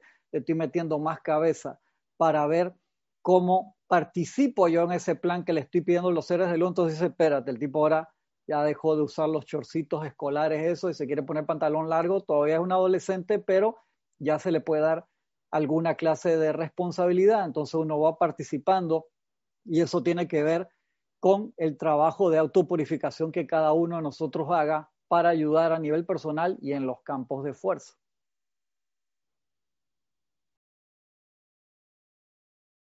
Hay una pregunta aquí que dice eh, si el, nacional, el nacionalismo es uno de esos muebles. Mira, los muebles son útiles, es una cosa que hay que saber también. O sea, no porque es mueble de antaño, heredado de los abuelos, hay que quemarlo y no sirve y repudiarlo. No, los muebles tuvieron, tienen su función. El nacionalismo tuvo su función y todavía la tiene, y una muy buena. Por ejemplo, da estabilidad. Cuando surgieron los estados-nación, siglo XIX, se, le, se le permitió a la humanidad alcanzar un estado de estabilidad que no había antes. Es como la, alegoría siguiente. En la Edad Media eh, no era posible hacer las Olimpiadas. No era posible, porque tú te ibas, ponte tuvo la Olimpiada de ciudad, en Ciudad de México, ¿ok? Tú eras de las delegaciones de Europa y llegaba a la Olimpiada de Ciudad de México y tu estandarte era azul con un león. Dos semanas después regresabas a tu Europa y había cambiado tu estandarte, hermano. Ahora es rojo y una espiga, porque el rey fue depuesto, eh, se alzaron los nobles por acá y eso era pan de cada día. No había estabilidad y por ende había mucha violencia y había una cantidad enorme de muertes violentas. La vida, el promedio de vida era súper bajo, no solo por la mala alimentación y la falta de educación, sino porque la gente tomaba la, la justicia por sus propias manos. Surge el Estado-Nación siglo XVIII, siglo XIX, se consolida en el siglo XX y la violencia en los países casi desaparece. Si no fuese por las revoluciones y no fuese por las guerras mundiales, en realidad los momentos más pacíficos de la historia de la humanidad, el, el, siglo más donde hubo más paz relativa fue el siglo XX, a pesar de las guerras mundiales y de los procesos de descolonización en Asia, en América y en África. Hubo en proporción mucho menos muertes en el siglo XX que los siglos anteriores, pensando en la cantidad de habitantes que había mientras ocurrían estos sucesos. Entonces, los estados y, el sentimiento de patria y todas esas cosas tienen su función muy potable. Por lo pronto, hace algo que no había sido posible antes, que tú tengas empatía por personas que no conoces, pero un día te encuentras en Australia en la calle a un tipo que tiene la camiseta de Uruguay y tú eres uruguayo, ¿qué hermano? Yo no sé qué, oye, cuéntame cómo estás. Sí, aquí llevo dos años, no sé qué, ya me instalé, está trabajando, sí, no, yo. Entonces te apoyas en un nacional que nunca habías visto. Pero el tipo es uruguayo como tú, o es dominicano como tú. Entonces te sientes miembro de algo que es intangible, que se llama patria, que se llama nación. Ahora, como cualquier fase de la evolución de la conciencia humana, también es superable, porque también tiene sus defectos, porque sigue siendo creación humana. ¿Cuál defecto? El himno nacional de Chile es más lindo que el himno nacional de Llena el Espacio Blanco. Y así nos vamos con la competencia. Mi bandera es la más linda. Mis héroes son más héroes que esos. Y eso es súper infantil, porque mi papá tiene más fuerza que el tuyo. Mi papá era Simba del Marino, mi papá tiene un barco de guerra y un tren, y él, tú, yo, no. Quedamos en eso. Entonces, claro, tiene su función en, su momento la patria, pero en otro llega un punto donde tú dices, ¿sabe qué? Esto se puede superar con una concepción más amplia, más abarcadora, donde tú no eres aceptor de personas. Amas a cada santo ser crítico que te enfrentas, que conoces, amas a tu prójimo. El prójimo es aquel que sale a tu paso independiente de la bandera, el color, sus preferencias sexuales, su edad, lo amas y le colaboras en la medida de lo posible en su plan divino. Bueno, a veces el mueble de la patria internamente impide amar más allá de ese mueble.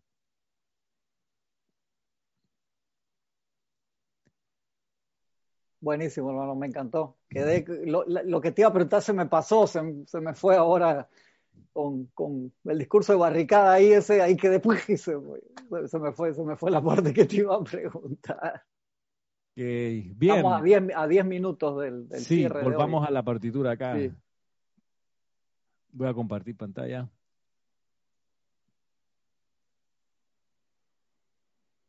Vamos a, mm, sí, el vamos a la 27. Dice, en el transcurso de la vida promedio, por cuenta del ensayo y error, la humanidad acepta imágenes que se suman a este conglomerado masivo en el cuerpo mental proveniente de la atmósfera, del sistema educacional del momento, de los padres a los que se nace, de la raza a la que se pertenece, en fin, de la historia que se lee. Este es el Elohim Casiopea hablando por cuenta de ser calificadas por la conciencia y por las experiencias de cada vida, las energías de cada encarnación sucesiva empujan hacia atrás las acumulaciones pasadas del cuerpo mental que consisten de todo aquello que se ha grabado previamente. Nosotros tenemos que hacer un tremendo esfuerzo para pasar a través de este conglomerado masivo, aunque sea tan solo un gramo de verdad de tiempo en tiempo nos esforzamos por plantar dentro de dicho conglomerado una semilla,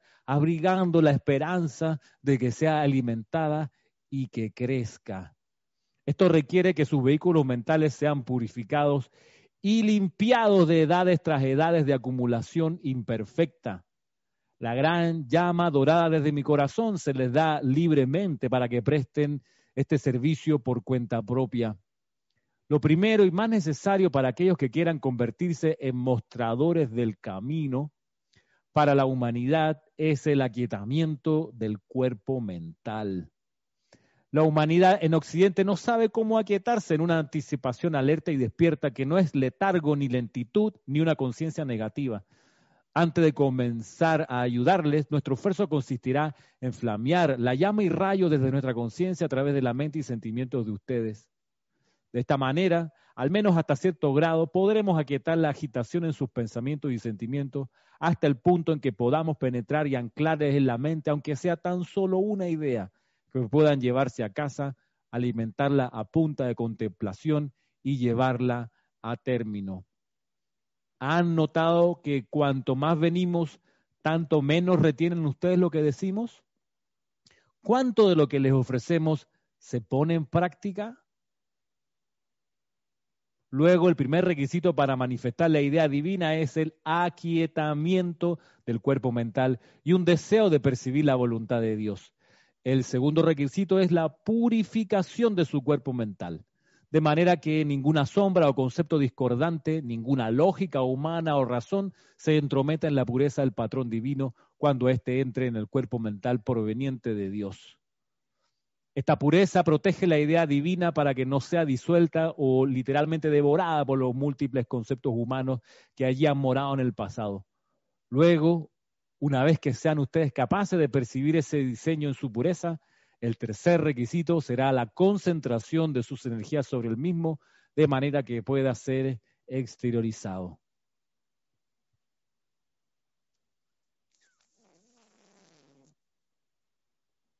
¿Qué les parece?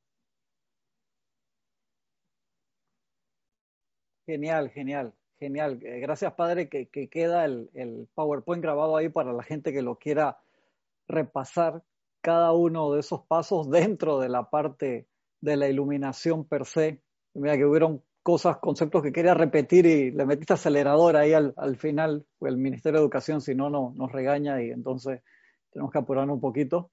Así la semana que viene entramos con, el la tercera parte y se me fueron, pero después me acuerdo ahí para, para hacer las preguntas y, comentarios. Se me fue, se me fue. hermano, una pregunta que dolió, que ¿cuánto de lo que les ofrecemos se pone Eso mismo. Gracias, Roberto, eso mismo. Acá. o sea que lo más primordial de, de esa, Roberto, es que a cada rato tú ves gente buscando cosas nuevas. De cuál es el último mensaje del maestro, cuál es el último libro, cuál es el último no sé qué.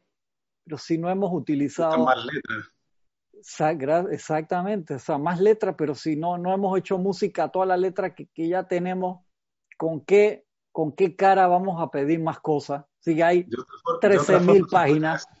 ¿Cuánta música has puesto en práctica, se podría decir, en base a lo que hemos dicho ahora? Tenemos la mochila llena de partituras, pero ¿cuántas de esas partituras tú has tocado, tú has expresado? Dice que tres. ¿Cuántas tienes en la mochila? Trece mil. ¡Ah!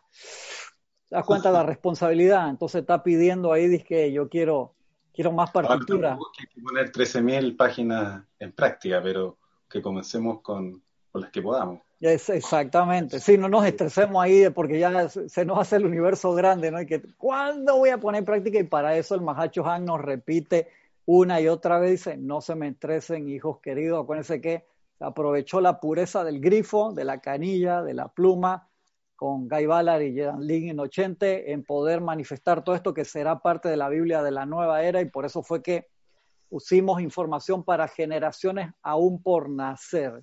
Por eso no nos estresemos cuando podemos pensar, hermano, nunca voy a poder poner en práctica todas esas 13.000 páginas. ¿Verdad? Tú pones en práctica lo que aprendiste en Misterios de Velado, la mágica presencia, instrucción de un maestro ascendido y te aseguro que asciendes. Así que tranquilo, sin estrés, pero a tratar de tener toda la, toda la información de los maestros para poder llevarla adelante y poder compartirla, que es lo que tratamos de hacer eh, todos los días. Tienes aquí un comentario de Víctor Asmat. Un comentario. Por lo que entiendo, el nacionalismo es una forma de orden. Se distorsiona cuando se hace extremo o se llega al fanatismo. Me hace pensar sobre la creación de los sindicatos que surgió como un reclamo sobre los derechos de los trabajadores, pero que actualmente agitan nuestro mar de emociones hacia la división. Y María Esther Correa Vega escribe, respecto a lo de pedir la paz, me están haciendo pensar por algo que pedía el Tribunal Kármico por varios años, la paz de Colombia. Se dio, pero un poco imperfecta. ¿No debía hacerlo? No, claro que sí que está bien pedir la paz, María. Pídela todos los días y que se empiece a manifestar en ti.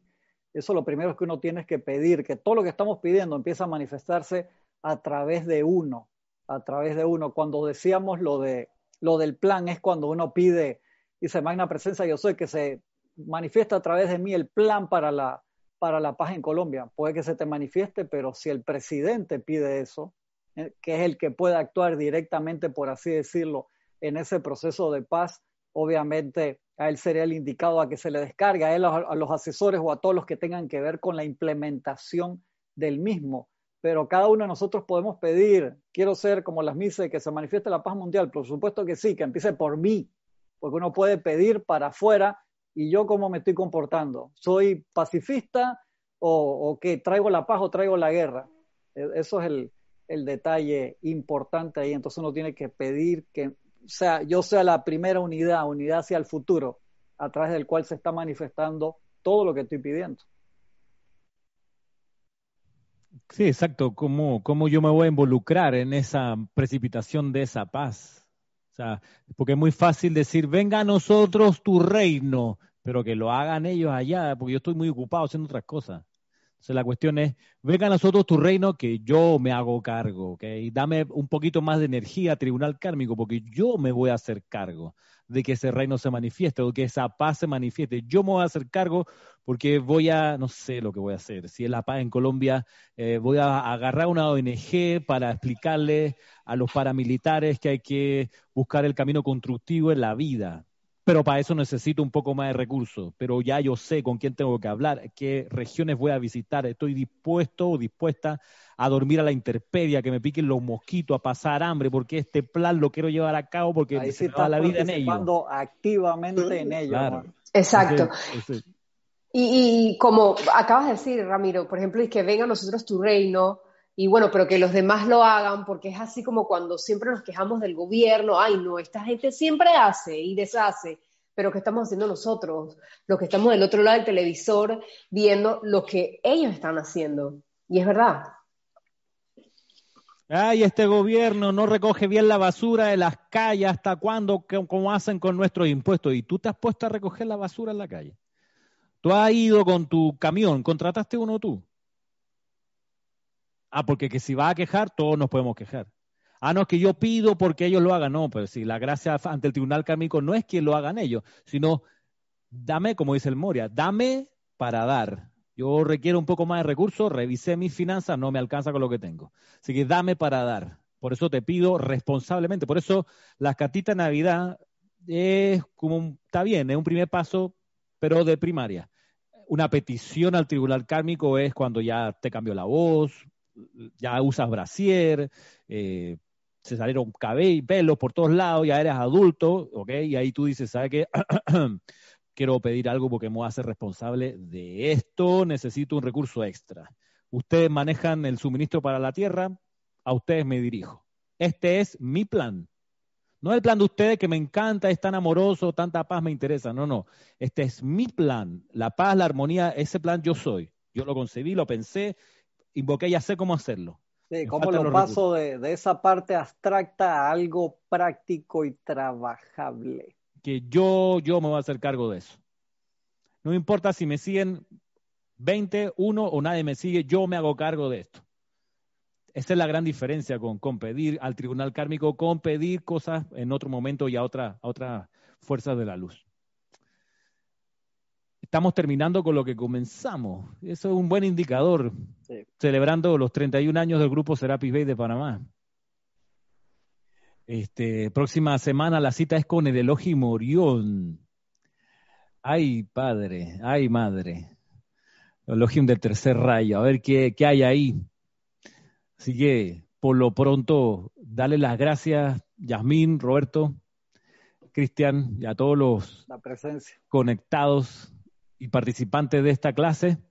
Gracias porque hace hasta esta hora. Ya estamos justo, ya es mediodía acá en Panamá. Así que nada más me queda despedirme y despedirnos será hasta la próxima semana, misma hora, nueve y media de la mañana, hora de Panamá. Muchas gracias. Gracias, gracias a todos. Bendiciones.